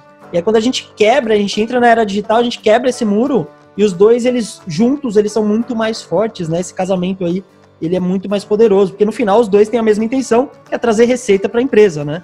É, é defender a marca e trazer receita. Então, assim, é, em termos de, de, de, RH, eu acredito muito nisso. Uh, o próprio RH pode sim olhar para esses resultados de, de campanhas de engajamento. Em ProAdvox, por exemplo, uh, os resultados você percebe é, que quem está engajado quem não está. Eu acho que o RH deveria é, repensar nessas pessoas que não engajam nas campanhas, elas deveriam estar ali. Ou será que ele precisa de algum tipo de suporte? Né? Porque com certeza ou ele não está engajado com a cultura da empresa, ou a empresa está deixando a desejar em algum nível, tá? Isso falando da visão do RH, na visão do marketing, uh, eles deveriam urgente, né, urgentemente uh, expandir até essa ideia de social selling, de vendas sociais, essa ideia, eu acho que todo todo funcionário, todo colaborador, ele é um pouco de vendedor, né? No final, ele, ele, o funcionário que veste a camisa, ele leva o nome da empresa para onde ele, onde ele vai, ele leva a empresa, né? Você vê grandes empresas com grandes ações fantásticas, de ter a mochila, de ter aquilo, de ter isso, e os, e os colaboradores, eles realmente sentem é, o pertencimento, eles fazem parte disso, do crescimento, e isso automaticamente leva a empresa para outros patamares, para outros lugares, até os lugares que não tem o digital, não chegou ainda. Né? Então, acho que faz muito sentido é, essa sinergia né, de RH, de marketing e até outras áreas. Muito bom. Um, curioso, estava-se falando aí, Filipe, das várias, das várias ah, ações aqui das, do papel da RH. Ah, como tu disseste, muitas das vezes o, RH, nós nas formações de social selling, muitas das vezes somos responsáveis por sentar todas, todas essas pessoas à mesa. É? Então, quando falamos numa estratégia de social selling, olha, ah, no arranque da, da nossa operação, temos que sentar aqui com a equipe de projeto. Ah, mas quem são essas pessoas? Então, olha, chama aqui o profissional de RH, uh, o diretor de RH, o diretor ah, comercial, o diretor de marketing. Uh, Pedro, mas a gente nunca juntou essas três pessoas. Enfim, cada uma tem a sua quinta, né? O seu quintalzinho, né? E, e portanto, acabamos por envolvê-los a todos. Uh, hoje, um dos fatores muito curiosos que, que, que acabo por falar, uh, ainda hoje de manhã estive a falar com uma empresa de TI aqui em Portugal. Estávamos justamente a lançar as bases de um, de um programa de embaixadores, de, uh, portanto, um programa de Employee Advocacy. E eu dizia-lhe que, olha, para uma empresa de TI, um, estava a ver aqui que nos últimos 30 dias, menos de 20% da tua rede de colaboradores publicou um conteúdo e portanto estamos a falar, eh, aliás, curiosamente até, eh, isto leva-nos muitas das vezes, eu não sei se Filipe também tens essa leitura, que eu às vezes tenho, que é quando antes de ir falar com uma empresa gosto de ir analisar esta métrica. Para quem nos está a ouvir, é uma métrica que nós só conseguimos aceder a ela através da licença do Sales Navigator. E é uma métrica muito interessante onde nós conseguimos ver, muitas das vezes, uh, conseguimos posicionar a empresa em termos de cultura digital no LinkedIn através deste indicador. Ou seja, se hoje reparamos, por exemplo, que a empresa tem um número inferior a 10%, eh, ela é, portanto, este resultado pode ser aqui um resultado de várias situações. Ou da empresa, portanto, a fraca cultura dentro da organização, os colaboradores uh, não são estimulados nem incentivados por parte da empresa a fazê-lo. É? Olha, estavas a falar, Filipe, lembrei-me, o ano passado, pela altura do Natal, de uma experiência muito interessante que aconteceu no Brasil. E a empresa chamava-se Creditas. E a Creditas uh, ofereceu uh, no Natal a cada colaborador um par de ténis. E esse ténis da Adidas tinha a marca da Creditas. A verdade é que o mundo digital, naqueles dias, foi literalmente explodiu de conteúdos da Creditas onde todos os colaboradores eh, acabaram por, no LinkedIn e seguramente noutras redes, mas obviamente vi muito mais no LinkedIn, puderam fazer aqui eh, vingar a sua, o seu compromisso e o seu amor com a, com a empresa. Esta ação teve um impacto impressionante. Eh, muitos, se calhar, inicialmente pensaram: meu Deus, mas que investimento doido oferecer um par de ténis a cada colaborador. Bom, a empresa provavelmente eh, se quisesse ter atingido os mesmos resultados de notoriedade de marca, provavelmente teria investido muito mais do que o fez ao fazer uma ação com os seus colaboradores. É? Tem havido muitas empresas que têm claramente também para trazer estas pessoas a este espaço, trazer também conteúdo que mostre um bocadinho uh, este, digamos, uh, e de aqui uh, no conteúdo também espaço para as pessoas. E este tem depois, obviamente, impactos ao nível das vendas, ao nível da atração de novos talentos, ao nível da própria percepção do cliente à própria empresa, não é? Ou seja, se hoje a empresa sente que os colaboradores gostam da empresa e gostam de envergar a camisa da organização, isso de alguma maneira tem impactos uh, de, de, várias ordens. Não é? E, portanto, hoje há, há, os RH estão conscientes também que, e eu falei aqui, sejam estas iniciativas de gamificação. Uh, hoje, muitas das empresas recorrem à gamificação, portanto, à criação de iniciativas que têm por objetivo estimular e fomentar a participação digital.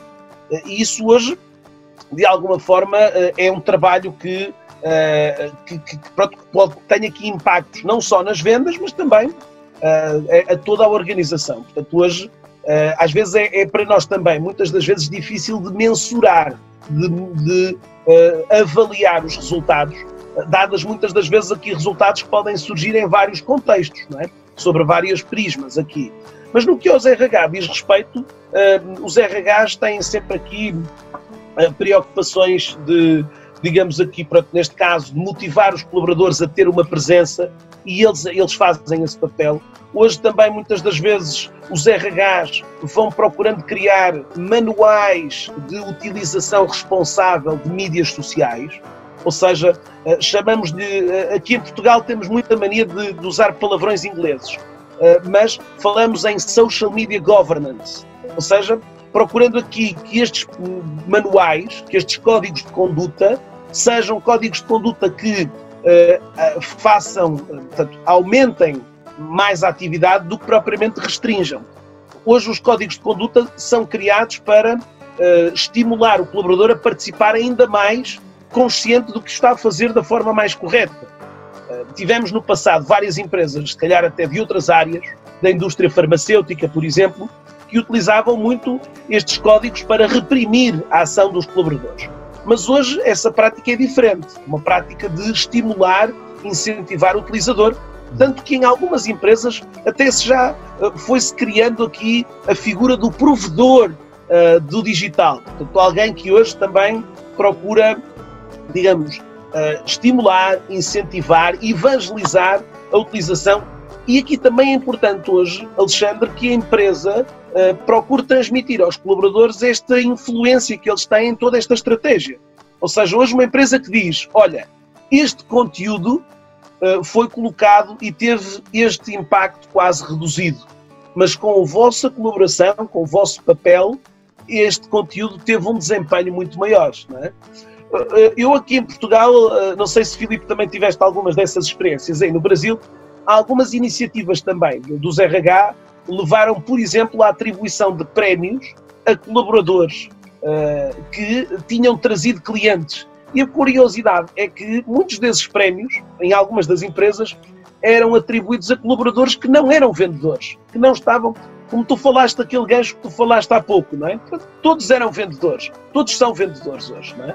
E hoje quando alguém, quando alguém está no LinkedIn, de facto, seja ele na função, pode ser uma porta de entrada uh, de, um, de um novo cliente. É? E, portanto, essas ações dos RH uh, que acabei de falar são ações importantes de muitas das e quanto maior a empresa, maior necessidade há de regular essa atuação, uh, colocando aqui, ajudando. E estas, estes códigos de conduta não são hoje códigos de conduta que devam ser feitos não sei se, Filipe, a mim já me aconteceu aqui em Portugal, estar a iniciar uma sessão e dizer esta formação, este treinamento, foi feito com base no vosso código de conduta para as redes sociais. Que código? Ou seja, Qual? a empresa criou o código, mas não Ninguém comunicou sabe. o código aos seus colaboradores. não é? Exato. É, Este é um papel importante do, e aqui o papel dos RH é muito importante nesta orientação uh, também aqui, portanto, no fundo, uh, eles também assumem aqui um papel importante na estratégia, não é? Exato. Até essa ideia da muito nesta componente profissional, percebes? Sim, essa ideia da, da, da gamificação, gamification, faz muito sentido. Também é outro tema que a gente já tinha tratado sobre isso, que é uma forma de trazer mais para perto né, o, o, colaborador. E é, eu acho que o principal também, que eu acho que a gente pode até pensar nisso, né, é, isso é pauta para um outro falando aí até, mas como que os executivos, né, a gente sabe que tem muito executivo participando hoje com a gente aqui, como que eles mesmos podem ser os porta-vozes né, das empresas e posicionarem-se como sendo especialistas em determinado assunto. Então, é, eles têm que ser um incentivador para isso acontecer. Né? Alexandre, é. eu acho fundamental hoje numa empresa de TI que uh, os, os, seus, digamos, os seus líderes sejam aqui uh, porta, a gente chama aqui porta-estandarte, porta-bandeira da empresa. Ou seja, hoje se as empresas querem que os seus colaboradores estejam ativos, sejam aqui figuras presentes nas suas comunidades, nas suas redes, o líder tem que claramente liderar pelo exemplo. Eh, não podemos hoje ter, e eu tenho forcado muito isso quando trabalho com algumas empresas, é de que não podemos ter hoje uma estratégia de social, de social selling com um, um, uma presença de um, de um CEO uh, eh, muitas das vezes fraca, pobre ou inexistente. Exato. Não podemos. Uh, isto é um claro tiro nos pés. Portanto, hoje, em muitos dos casos, falo muito da figura do CEO branding, ou seja, da imagem hoje que este CEO deve ter aqui, e muitos deles hoje reconhecem no LinkedIn o seu canal por excelência. Em Portugal temos vários uh, CEOs de TIs que já estão conscientes dessa importância. E hoje, por exemplo, em muitas das empresas, a publicação ou a republicação de um conteúdo institucional feita através de um CEO feita por um CEO tem hoje um impacto 10 ou 20 vezes mais do que, e em alguns dos casos até, e a Ana conhece várias empresas que, sei lá, Ana, estou-me a lembrar assim de, de repente, de um Rui da, da, da Widu Technologies ou outros, que no fundo têm um papel que, em muitos dos casos, por exemplo, eu dizia quando lá estive, oh Rui, tu, eh, o teu perfil e a tua ação é igual a todos os teus colaboradores juntos. Naquele caso, porque havia aqui um, um digamos, um, um trabalho de desenvolvimento importante para fazer da restante equipa. Mas noutros casos, muitas das vezes os colaboradores, e, e temos aqui também alguns casos flagrantes de empresas de TI reconhecidas mundialmente, onde a presença dos seus líderes é paupérrima. E, portanto, aqui, e, alguns até muitas das vezes dizem, Pedro, estamos a montar uma estratégia de social selling, mas olha, todo mundo vai ver o perfil do nosso CEO e a gente queria que, ele não, que eles não vissem. hoje não tem como, né? Hoje não Sim. tem como fazer isso. Então, é. eu vejo que uh, hoje isso também, Alexandre, é uma responsabilidade das equipas de marketing e de comunicação. Sim. Eles é também têm hoje. Ai, Pedro, mas é o perfil do chefe. Eu não sei, eu não tenho coragem. Não é, não é uma questão de coragem. Tem que ser. Hoje o chefe é o porta-bandeira da organização e, portanto, ele tem que estar consciente que o perfil dele tem que transpirar e respirar, uh, digamos, a, a, a, própria filosofia da empresa. Exatamente. Muitos há, eu tenho alguns exemplos, lá, por exemplo, o CEO da Bosch, um, aqui na, na Ibéria, Portugal e Espanha, faz hoje aquilo que eu chamo uma presidência aberta. O Javier Pareja hoje faz uma presidência aberta Filipe, tira fotografias nas trincheiras, na, lá na, na fábrica. Tira fotografias, ou seja, dá imagem e cor a toda a ação, digamos, que um presidente deve fazer. E isso hoje não tem, não tem só impactos para o exterior, mas também para o interior da empresa. Claro. Hoje, repara, como é que tu consegues que a tua equipa de vendas consiga hoje comunicar se o líder não o faz? Não é? Ah, não, Felipe, coloca a minha equipe, mas eu não, tá? Eu estou fora. Uhum. Eu estou fora disso. Não é hoje possível, percebes? E isso é um trabalho que, mais uma vez, quer os RH, quer, eh, quer estas equipas de marketing, não podem, digamos, deixar esse time de fora, esse Exatamente. time executivo. É criar, e é criar um plano de marketing de conteúdo realmente para esses perfis todos, né? Bom, Exatamente muito, muitos pontos extremamente positivos e bem relevantes aqui. Temos algumas perguntas. É, eu vou na primeira aqui, que inclusive do pessoal, quem tiver mais perguntas, participantes, podem colocar aqui no Q&A, que tem até a primeira pergunta que tem a ver com o que a gente está falando um pouco aqui. É, eu vou fazer uma pergunta para cada um, para a gente poder conduzir aqui, tá? Então, nessa primeira, eu vou, Felipe, é, a Cláudia perguntou: Acho o LinkedIn uma excelente ferramenta para divulgarmos nossas ações e mostrar o que estamos fazendo. Mas como medir se estamos alcançando as pessoas certas? As hashtags ajudam nisso? Está um pouco nisso aí que a gente falou, né? Total. Bom, uh, Cláudia, partindo da premissa que você esteja considerando, na verdade, o alcance da tua marca pessoal, tá? E não da empresa, eu acredito que você mede, na verdade, o, o, o teu sucesso mediante as reações, né? É o primeiro momento, é, é as suas reações. Se você tem intenção de vendas, você mede conforme as conversas que você tem no LinkedIn é, e quantas evoluem para uma reunião, quantas evoluem para uma apresentação para o seu processo de vendas. Se você tem intenção de só ter conhecimento de marca, as pessoas te conhecerem, vendo você como especialista, eu acredito que a melhor forma de medir é o impacto das reações nas suas publicações, né? Até brinquei ontem com um post dizendo, olha, desconecte da minha rede, né? Saia da minha rede, desconecte, pare de me seguir, se é, você entender que o meu conteúdo sobre vendas modernas, social selling, LinkedIn, não vai te ajudar. E tem muito a ver, na verdade, com a rede que a gente constrói, né? Então, o, o impacto, acredito bastante o impacto uh, para você sentir se está dando certo, é as pessoas que estão vendo o seu conteúdo, as pessoas que estão interagindo é, com ele, o nível que elas se envolvem com você, tá? Em muitos casos, existem usuários que não se envolvem no nível de, ah, eu não vou me comprometer curtindo e compartilhando, né? Então você precisa pelo menos entender quais são as empresas, quais são essas pessoas que estão visualizando os seus conteúdos, tá? Independendo de quem são, procure conversar com elas no um a um, por mensagem. Porque ontem, assim, foi revelador esse tipo de publicação que eu fiz. Uh, pare de me seguir, desconecte. Porque apareceu uma pessoa, por exemplo, eu acho que ela representa um grande grupo de pessoas que está ali na rede, enxerga o meu conteúdo, acompanha, mas não reage. E ela se revelou, ela falou, Felipe, é uma lição que eu aprendi agora, porque eu sempre acompanho os seus conteúdos, é, acho eles legais demais e tal, e ele, ela nunca apareceu para mim, entende? Então acho que é, é, um grande momento de você realmente olhar para as reações, mas também perceber lá pelas visualizações de cada publicação que você faz, quais são as pessoas e empresas que. É, porque o LinkedIn entrega o conteúdo primeiro para o seu primeiro nível. Então olha para o primeiro nível e sempre veja quem está vendo. Em algum nível, desconectar também faz parte, tá? Desconectar do, do público que pode não ser é, é, alguém que vai contribuir dentro da sua rede. Por isso que não é só aceitar os convites que chegam, né? Simplesmente aceitar todo mundo e não ter essa pré-qualificação também. Muito bom, obrigado, então, Felipe. Bom, agora para o Pedro aqui, é, o Rafael colocou, parabéns pelo conteúdo que estão compartilhando, sobre analíticos de envolvimento da audiência no LinkedIn, o que acredita que possamos ter de inovação na plataforma para que possamos cada vez mais publicar conteúdo no melhor dia e horário do público-alvo? Acho que está no mudo, Pedro. Ah, grato demais pela, pela questão colocada. O, o LinkedIn, uh, em maio, ele acabou uh, mostrando algumas mudanças no algoritmo. Né? Esse que é o santo graal de todas as redes. Né? Uh, o próprio LinkedIn, aliás, há um, um, um site muito interessante para quem quiser acompanhar, um site muito técnico, que é o blog de engenharia do LinkedIn.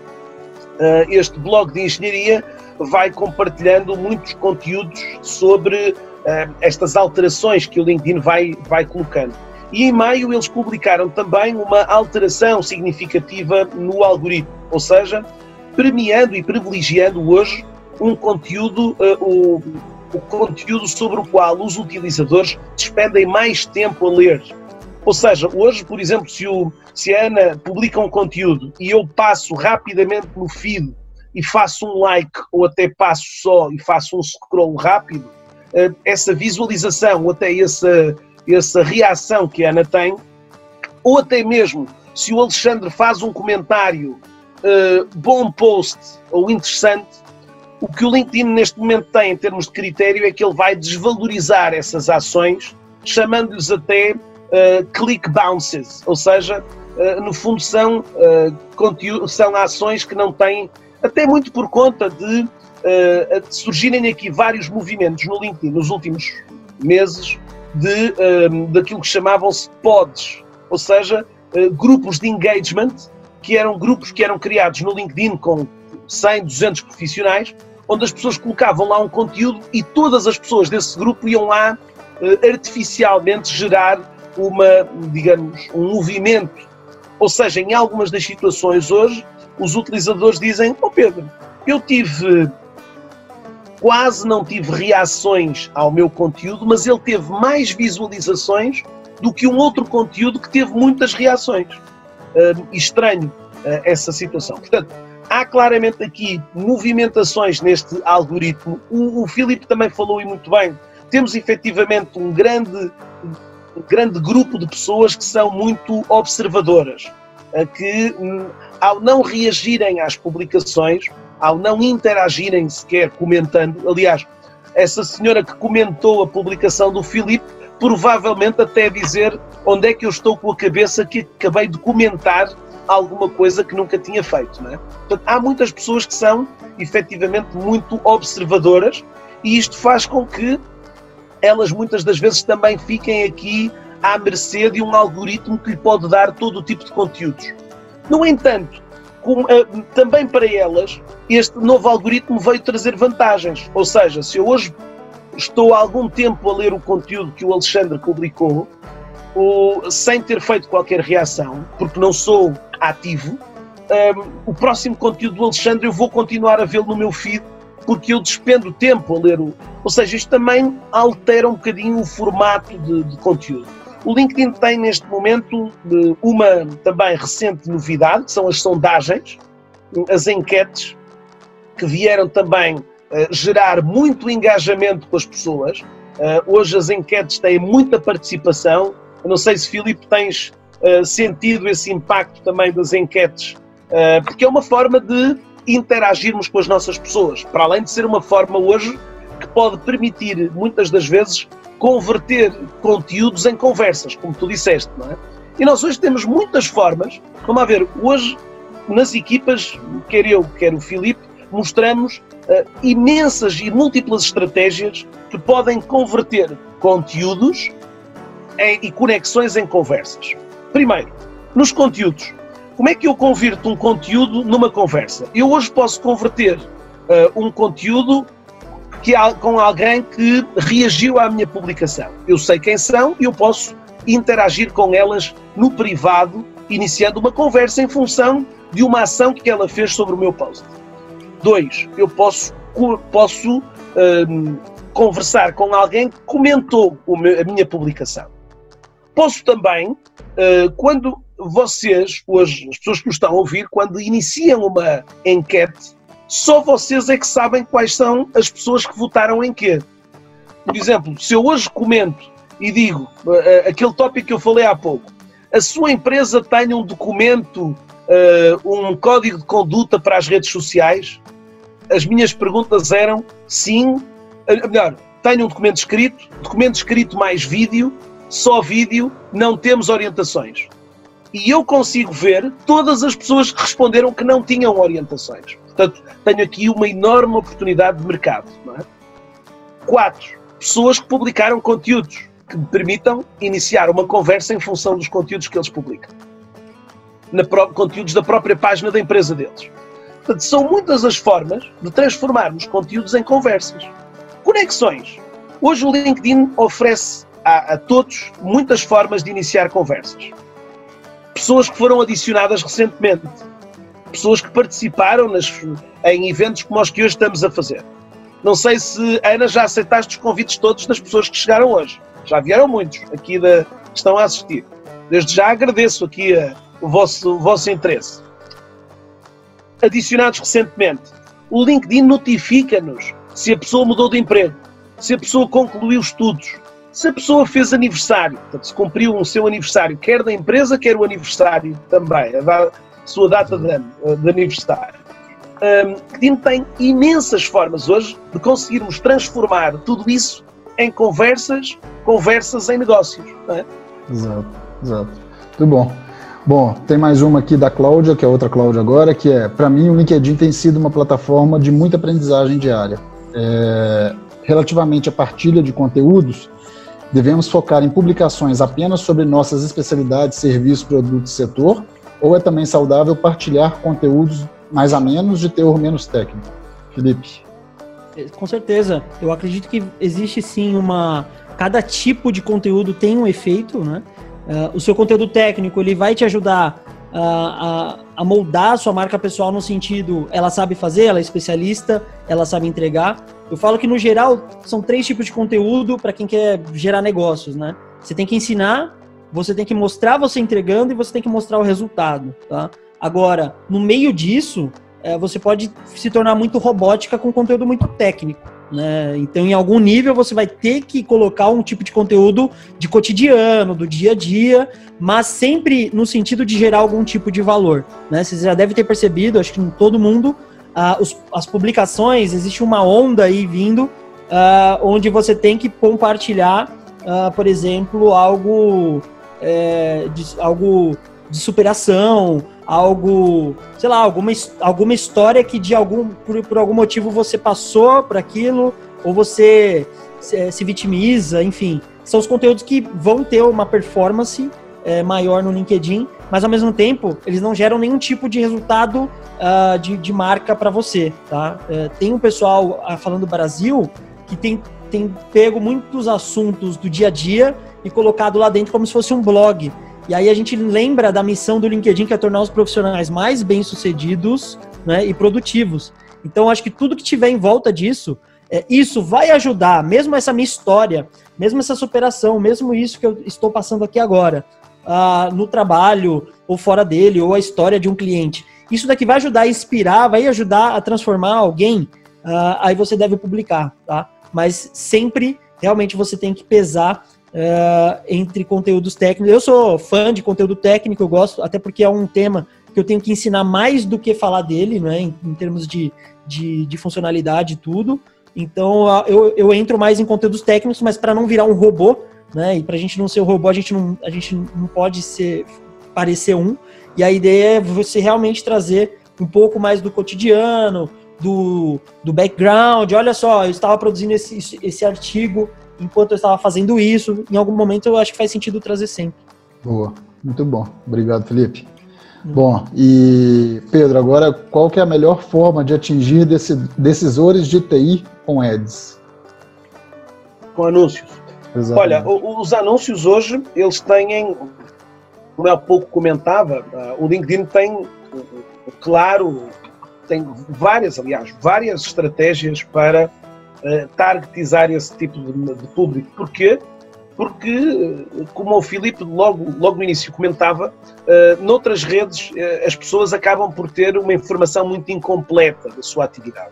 Enquanto aqui no LinkedIn essa informação está mais ou menos atualizada. Pelo que ela acaba por estar, por nos permitir atingir esse público ao selecionar esse tipo de audiências no gerenciador de campanhas. Portanto, nós temos no gerenciador de campanhas a possibilidade de escolher uma audiência, escolher especificamente esse público.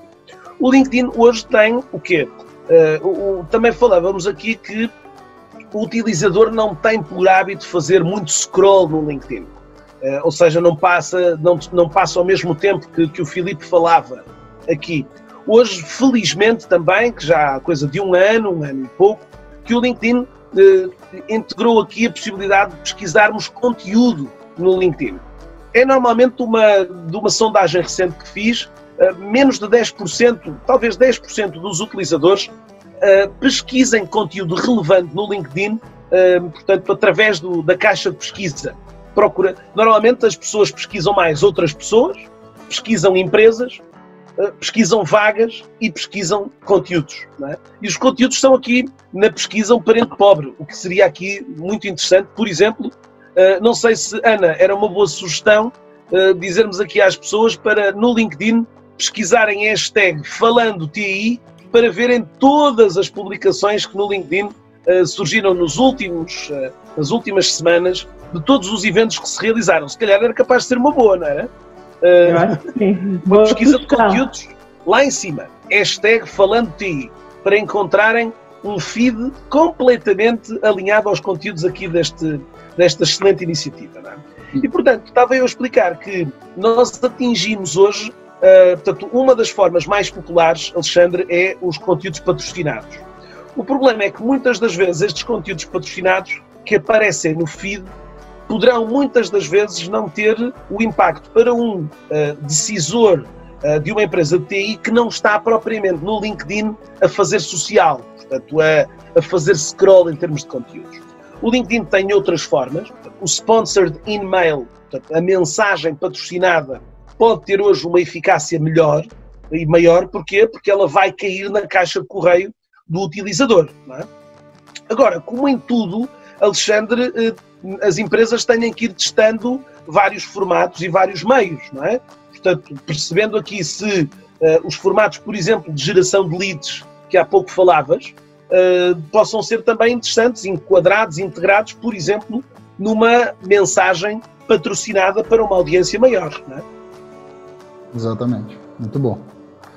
Beleza, e para a gente fechar, o Felipe tinha duas perguntas aqui que o Felipe já respondeu com pelo chat, então ele colocou também no chat aqui, tá pessoal? Então vocês podem baixar aqui tanto o site do Engineering como também a parte de seguidor, né, Felipe? Para poder fazer isso. E para a gente fechar, a última pergunta aqui para o Felipe, que é como as alterações provocadas pelo Covid, com as, as alterações provocadas pelo Covid, as redes sociais estão a ser as ferramentas mais utilizadas como solução imediata. Dados os diferentes conteúdos que podemos criar ou partilhar, como por exemplo vídeos, blog, posts, tem ideia de que conteúdos é que são mais interações no LinkedIn? Que geram mais Legal. interações né, no LinkedIn? Legal, é uma discussão aí que poderia durar o, dia inteiro. É. Ah, assim, quer superar o algoritmo? Seja o máximo de relevante possível no conteúdo. O que é ser relevante, né? O que é ser útil, né? O que é demonstrar valor? Nada mais é do que o ser útil no nível. É, quando a gente sente que está compartilhando demais, é porque é para compartilhar. É, esse é um conteúdo relevante. Ele cruzou uma linha e você fala, nossa, isso daqui teria, isso aqui poderia ser pago, sabe? O que eu estou colocando aqui poderia ser pago. Esses são os conteúdos relevantes, né? E eu acredito bastante que é, quanto mais relevante, mais você supera o algoritmo. Por quê? Porque quando você coloca um conteúdo relevante, e, e é muito óbvio, né? é, as pessoas que estão na sua rede, elas precisam ser as pessoas certas para receber esse tipo de conteúdo, ou pelo menos a maior parte dela, da sua rede. Por isso que antes de colocar o conteúdo, você tem que ter a rede. Né? Se você tiver 10 pessoas na sua rede, que sejam 10 pessoas, né, ou sua maioria, né, pelo menos 70%, que tem ali um endereço interessante para receber esse tipo de conteúdo, porque o algoritmo ele vai entregar para as pessoas mais próximas. É, você tem 10 conexões, o LinkedIn não vai entregar para 100. É, o LinkedIn só vai entregar para 100 se uma dessas 10 curtir, compartilhar, se envolver com aquele conteúdo. Então você precisa entender é, desde já, faz, publicando, não tem como você descobrir de outra maneira, publicando o conteúdo uh, é, para onde vai as visualizações daquele conteúdo primeiro, né, na primeira linha. A gente fala bastante da Golden Hour, né, a primeira hora que você publica o seu conteúdo, uh, você já começa a entender se ele vai performar bem ou não. Então começa a perceber quais são as pessoas, os cargos, porque o nome você não tem né, nas visualizações de estatísticas de cada conteúdo. Mas você com certeza vai ter ali é, o cargo, a região né, e as empresas que estão olhando, as pessoas em quais empresas estão olhando, para você começar a filtrar de repente antes mesmo do conteúdo a sua rede. Porque às vezes seu conteúdo é muito bom, a rede não é certa para ele. E às vezes o contrário, né? A sua rede é muito boa, ela é específica, uh, mas o conteúdo não serve para ela. Então, assim, conteúdo relevante, é claro que existem alguns formatos uh, que o LinkedIn tem favorecido, acho que por estrategicamente é fazer o usuário ficar mais dentro da rede, né? Uh, e eu considero o LinkedIn uh, ainda noob, iniciante em analisar conteúdo de vídeo, igual o Instagram, e imagem. Ele não sabe ler a imagem, tá? Por isso que ele pede legenda nos vídeos, não é só por uma questão de acessibilidade. Ele quer ler a legenda porque ele entende é, que o que é o conteúdo do vídeo. Então, acho que até para não ser, para evitar muitos conteúdos promocionais, ele começa a barrar alguns tipos de conteúdos ricos nesse sentido. Por isso que texto, ele sabe ler texto tão bem que ele sabe traduzir o texto até para os usuários de outro idioma, né? Para quem não percebeu, você pode ir lá e visualizar a tradução em post só de texto. Então ele sabe ler aquilo exatamente por isso. Ele tem uma maquininha que pensa melhor é, em texto, texto e imagem. Ele vai considerar muito mais o texto do que a própria imagem, a leitura da própria imagem. Uh, aqui no Brasil, eu, eu, percebo que o carrossel funciona bem, um carrossel de PDF que seja é, horizontal, ou seja, deitado. Uh, cada vez que a pessoa faz isso aqui no carrossel, seja no celular ou clica para ir para o próximo, é, é, um ponto de engajamento. É a mesma coisa que clicar em ver mais do, do post. Já é um. Ou até, um... ou até salvar, salvar o artigo, né? Salvar Boa. o post. Exato. A gente nunca vai saber quem está fazendo essas ações, mas a gente percebe que dá um, causa um impacto ali na, na entrega. Ô, né? ô, ô, Felipe, nem, nem isso, nem também o número, né? Porque hoje, nesta Golden Hour, uh, há um, um, um cara aqui, um holandês, que tem feito alguns estudos e ele aponta para cerca de 30 interações. E, e, tudo isto que o Filipe falou são interações, são momentos de contacto. Ou seja, Exato. a pessoa colocou o ver mais, a pessoa fez o, o swipe no documento, a pessoa clicou na foto, a pessoa clicou no link. Uh, e isso tudo, se durante a primeira Golden Hour conseguirmos ter no mínimo 30 interações, aquela publicação vai ser entregue a mais utilizadores. Se durante aquela Golden Hour isso não acontecer, e aliás, por exemplo, acabei de fazer no início da nossa sessão eh, uma publicação que, em virtude do número pobre de interações que ela teve, até porque o LinkedIn também, e nisto que o, que o Filipe estava a falar da relevância, não quer com isto dizer da quantidade. Hoje o LinkedIn não é muito simpático com quem hoje uh, tem um fluxo de conteúdos uh, excessivo. Ou seja, uh, uma empresa, uma pessoa que faça hoje 4 a 5 posts por dia, provavelmente tem as suas publicações quase sem grandes resultados, sem grandes impactos. Não é? e portanto, essa também é, era uma, um, um complemento aqui à explicação excelente que o Filipe estava a dar de uh, termos que perceber aqui um bocadinho essa, esse contexto. Há pouco falava-se falava da hora ideal. Não há bem uma hora ideal. A hora ideal é essa hora que acontece após a publicação e que pode efetivamente proporcionar aqui um, um, um, um pico. Uh, o, o Filipe falou há pouco também das histórias. Hoje há muitos profissionais a escreverem aqui muitas histórias. A publicação hoje tem 1300 caracteres. E hoje muitos deles estão a explorar essa, esses 1300 caracteres.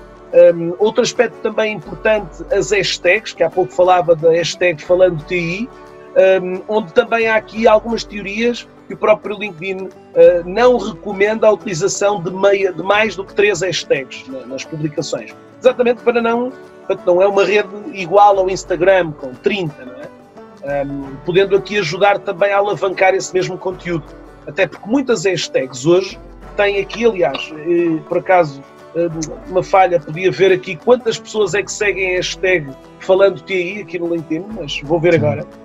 Vou ver agora.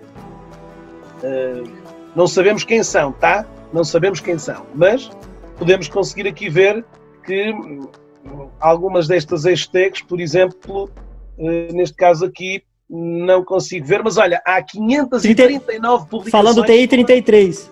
33, eu estou a ver no telemóvel, não consigo ver.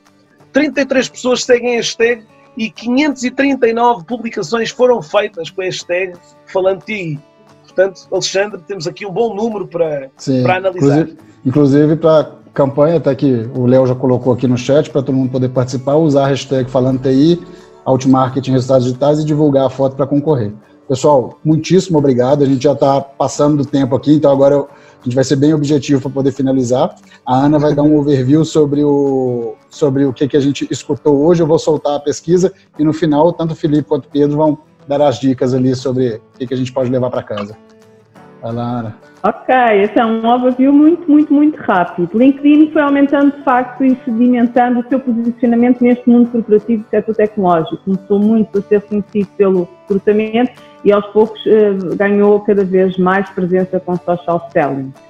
Uh, segundo números até da Microsoft, houve um aumento de 27% das ações LinkedIn no, no trimestre passado, o que nos leva aqui a entender que há um mindset de comunicação com o nosso público-alvo através do, do, do, LinkedIn.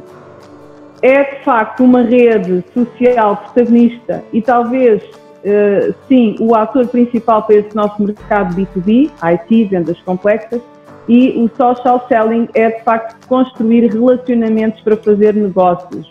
O Felipe vincou isto muito bem. O LinkedIn é um ambiente propício para que consigamos eh, realmente eh, estar conectados com outras pessoas, até porque são as conexões eh, que nós estamos a interagir portanto, temos que estar lá presentes, não só com o perfil da nossa empresa, como também o nosso perfil um, ehm, profissional. Conheço, gosto, confio, então vai ter vendas. Foi assim que o, que o Felipe falou. Portanto, tudo o que é relação é muito importante e o LinkedIn é propício a isto. Grande parte dos nossos comerciais neste nosso setor de TI, nós sabemos disso que é verdade, tanto aqui em Portugal como no Brasil, ainda não tiram o real partido do LinkedIn. Não veem o LinkedIn como uh, um canal com foco no negócio.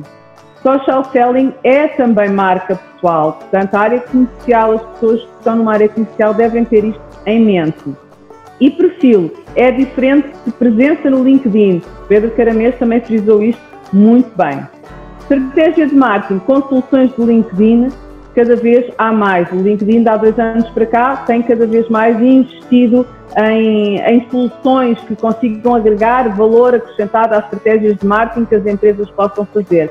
Desde os lives, desde os stories, desde as sondagens, muitas são as soluções que começam a estar ao dispor. É muito importante ter uma estratégia de content marketing. Primeiro ter as conexões certas, depois ter aqui o planeamento de, de content marketing. Pensar nisto de uma forma orgânica e conseguir aqui também ter uma visão de anúncios.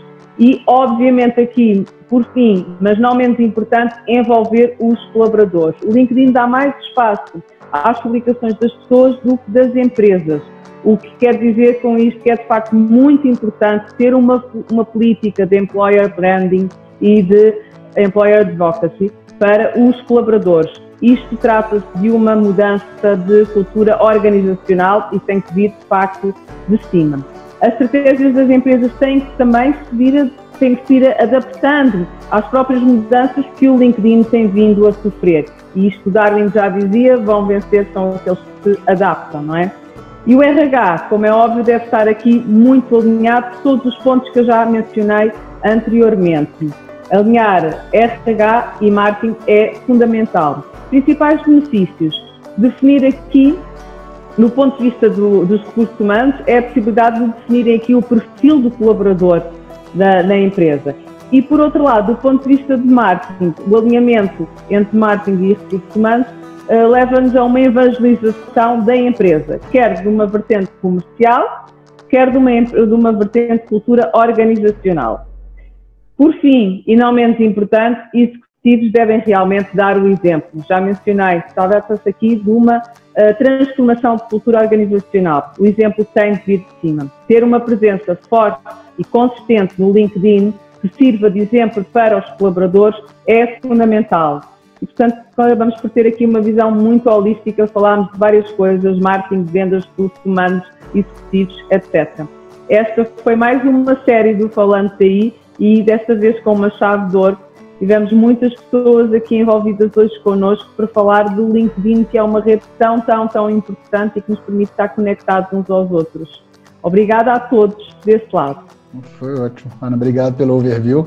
É, eu acho que realmente é o que você disse aí, as pessoas querem conhecer mais o LinkedIn, surgem muitas dúvidas e às vezes não perguntam, né? E deixam de usar uma ferramenta, uma plataforma que realmente ela é muito rica para poder gerar negócio, fazer relacionamento e tudo mais. Então, é, para a gente já fechar, é, a pesquisa está aqui, para quem ainda não respondeu, pessoal, pode responder aí na, na tela do computador. E, para fechar, Felipe e Pedro, qual é a dica que vocês deixam aí para os participantes? Olha, a dica que eu vou deixar é um podcast de um cara muito interessante para quem não ouve muito podcasts, eh, é claramente uma, uma nova atividade para alguns, para outros uma confirmação. O podcast é de um, de um incrível profissional brasileiro chamado Felipe Mateus. Portanto, se vocês forem ao podcast, escrevam lá Felipe Mateus. Ele traz muito conteúdo sobre uh, social selling.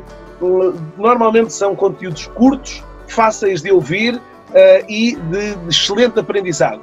Uh, não é muito difícil, uh, podem usar o Google Podcasts, o Spotify, a Apple Podcasts, qualquer outro fornecedor aqui de, de, podcasts que vocês queiram ouvir, o Stitcher, o, o Anchor ou outros.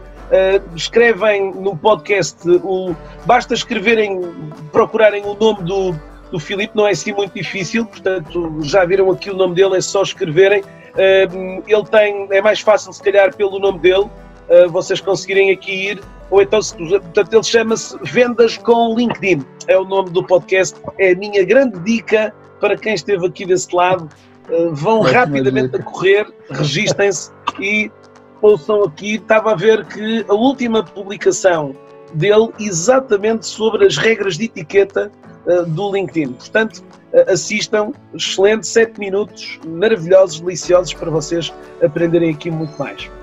Grande dica. Obrigado. Bem, obrigada. Felipe, e a sua, qual que é? A minha dica é para você seguir um podcast de um português é. também. que, que, é o Fala LinkedIn, um, um, podcast muito legal. Você tem não só é, conteúdo sobre LinkedIn em termos de vendas, como também de employer advocacy, de RH, de pessoal todos os temas que a gente falou aqui dentro, né? É, e vou deixar um, um, um, filme também, que é se você acha difícil vender hoje, imagina vender em 1992, né? E é, e é, o, é o filme do Glenn Gary Glenn Ross. É, eu acho que foi traduzido. Aqui no Brasil foi traduzido como é, a qualquer custo, né? Sucesso a qualquer preço. Sucesso a qualquer preço. É, procurem que é um, é um filme bem interessante de como era vender sem você ter internet, né? Sem você ter o LinkedIn. E aí tinha um gerente lá bem marrudo lá de vendas que é, é sucesso a qualquer preço. Ele forçava o pessoal a, a, buscar os leads, né? Os leads. Eu acho que é, é um ponto interessante de você é, comparar. Se tá difícil com internet, né? Se você acha difícil, imagina sem. Boa, ótima dica. E eu vou tomar a liberdade para dar uma dica também atrás de você aí, Pedro. Tem um livro aí que eu acho que faz sentido também a gente deixar como dica para as pessoas aí, que é sobre o LinkedIn, certo? Bom, é, essa dica é, é interessante, mas, Alexandre, eu se calhar diria que atualmente o formato podcast, uh, não, não desmerecendo aqui sim, sim. Uh, uh, portanto, a cultura livresca, porque sou um aficionado de livros, mas efetivamente os podcasts têm hoje esta, digamos, constante né? renovação né? de conteúdos, é. não é? A atualização, não é? É uma atualização permanente de, desses conteúdos e, portanto, uh, acho que eh, mais do que o livro, uh, este conteúdo que é, Sempre que é, que é hoje, um, para mim, um meio de aprendizado uh, diário, onde todos os dias ouço alguns podcasts que, e portanto recebo normalmente as atualizações do, do Filipe, como de outros, uh, e procuramos perceber um bocadinho o que é que a nível mundial também se vai falando tá, sobre LinkedIn, sobre social selling, sobre tudo isto que uh, hoje estivemos aqui a falar, não é? Show de bola, muitíssimo obrigado. Bom, pessoal, então, Ana, estamos chegando no final aí de mais uma série, né? Esse foi focado em marketing, então foi uma série muito especial para a gente, que é onde a gente gosta de navegar e falar bastante. E já estamos pensando nos próximos, então em breve teremos novidades aí do, dos próximos Falando TI, certo? Exatamente, exatamente. Eu quero, quero agradecer a todos os que estiveram conosco, nos bastidores, a assistir, a, a todos os convidados. Uh, tem sido muito bom. O LinkedIn foi uma rede, é uma rede essencial para nós organizarmos o Falando TI. Eu já tive a oportunidade de partilhar isto com o Pedro. Portanto, eu diria que se calhar 95% dos nossos convidados foram, a comunicação foi feita via LinkedIn muitos conhecíamos presencialmente, mas muitos outros não, conhecíamos digitalmente, e isto é um, um misto aqui de conhecer presencialmente e, e, digitalmente, como eu falava no início também com o Felipe, uh, mas nós conhecemos e seguimos uns aos outros e, e, entendemos o propósito de cada um. E, portanto, LinkedIn foi de facto uma rede, é uma rede muito importante para estarmos conectados, irmos acompanhando o que, é que cada um faz e a sua visão do mercado. E eu quero realmente agradecer a todos Uh, para vocês, Felipe e, e, Pedro, foi talvez o bate-papo mais longo e que eu sinto que estaríamos mais um par de horas, certamente. Muitas pessoas mantiveram sempre, sempre, sempre e continuam, porque há muita coisa para realmente falar. Portanto, vocês têm aqui uma grande responsabilidade que é continuarem a evangelizar o mercado e a educar este mercado. Muito obrigada por estarem ao nosso lado aqui parceiros e amigos, porque de facto acredito que juntos fazemos sempre mais e melhor e conseguimos uh, fazer essa literacia digital uh, em, em, conjunto. A ti, Alexandre, companheiro desta jornada, mais este um verão para aqui, prometo que não há falante aí, o inverno aí também há de terminar sem falante aí, mas há uma reentrée, correto? A partir Sim. de setembro, depois vamos dar as novidades. Foi muito bom estar aqui uh, contigo, Alexandre, e espero que haja mais aqui oportunidades. Obrigada. Teremos o mesmo de cá. Pessoal, muitíssimo obrigado. Felipe e Pedro, obrigado pelo tempo. Participantes que estão aí conosco, não esqueçam de publicar a foto e, de novo, obrigado aí pela participação. E qualquer dúvida, façam contato conosco, que os vídeos estarão disponíveis também em breve, ok? Só acompanhar a nossa página da Outmarket Brasil e Outmarket Portugal. Pessoal, e os ótimo nossos dia. Perfis, nossos perfis no LinkedIn, tá bem? Estamos disponíveis, todos aqui. Tchau. pessoal. Até mais. Tchau, tchau. Tchau, tchau. Obrigado. Até mais. Até a próxima. Tchau, tchau. Até a próxima.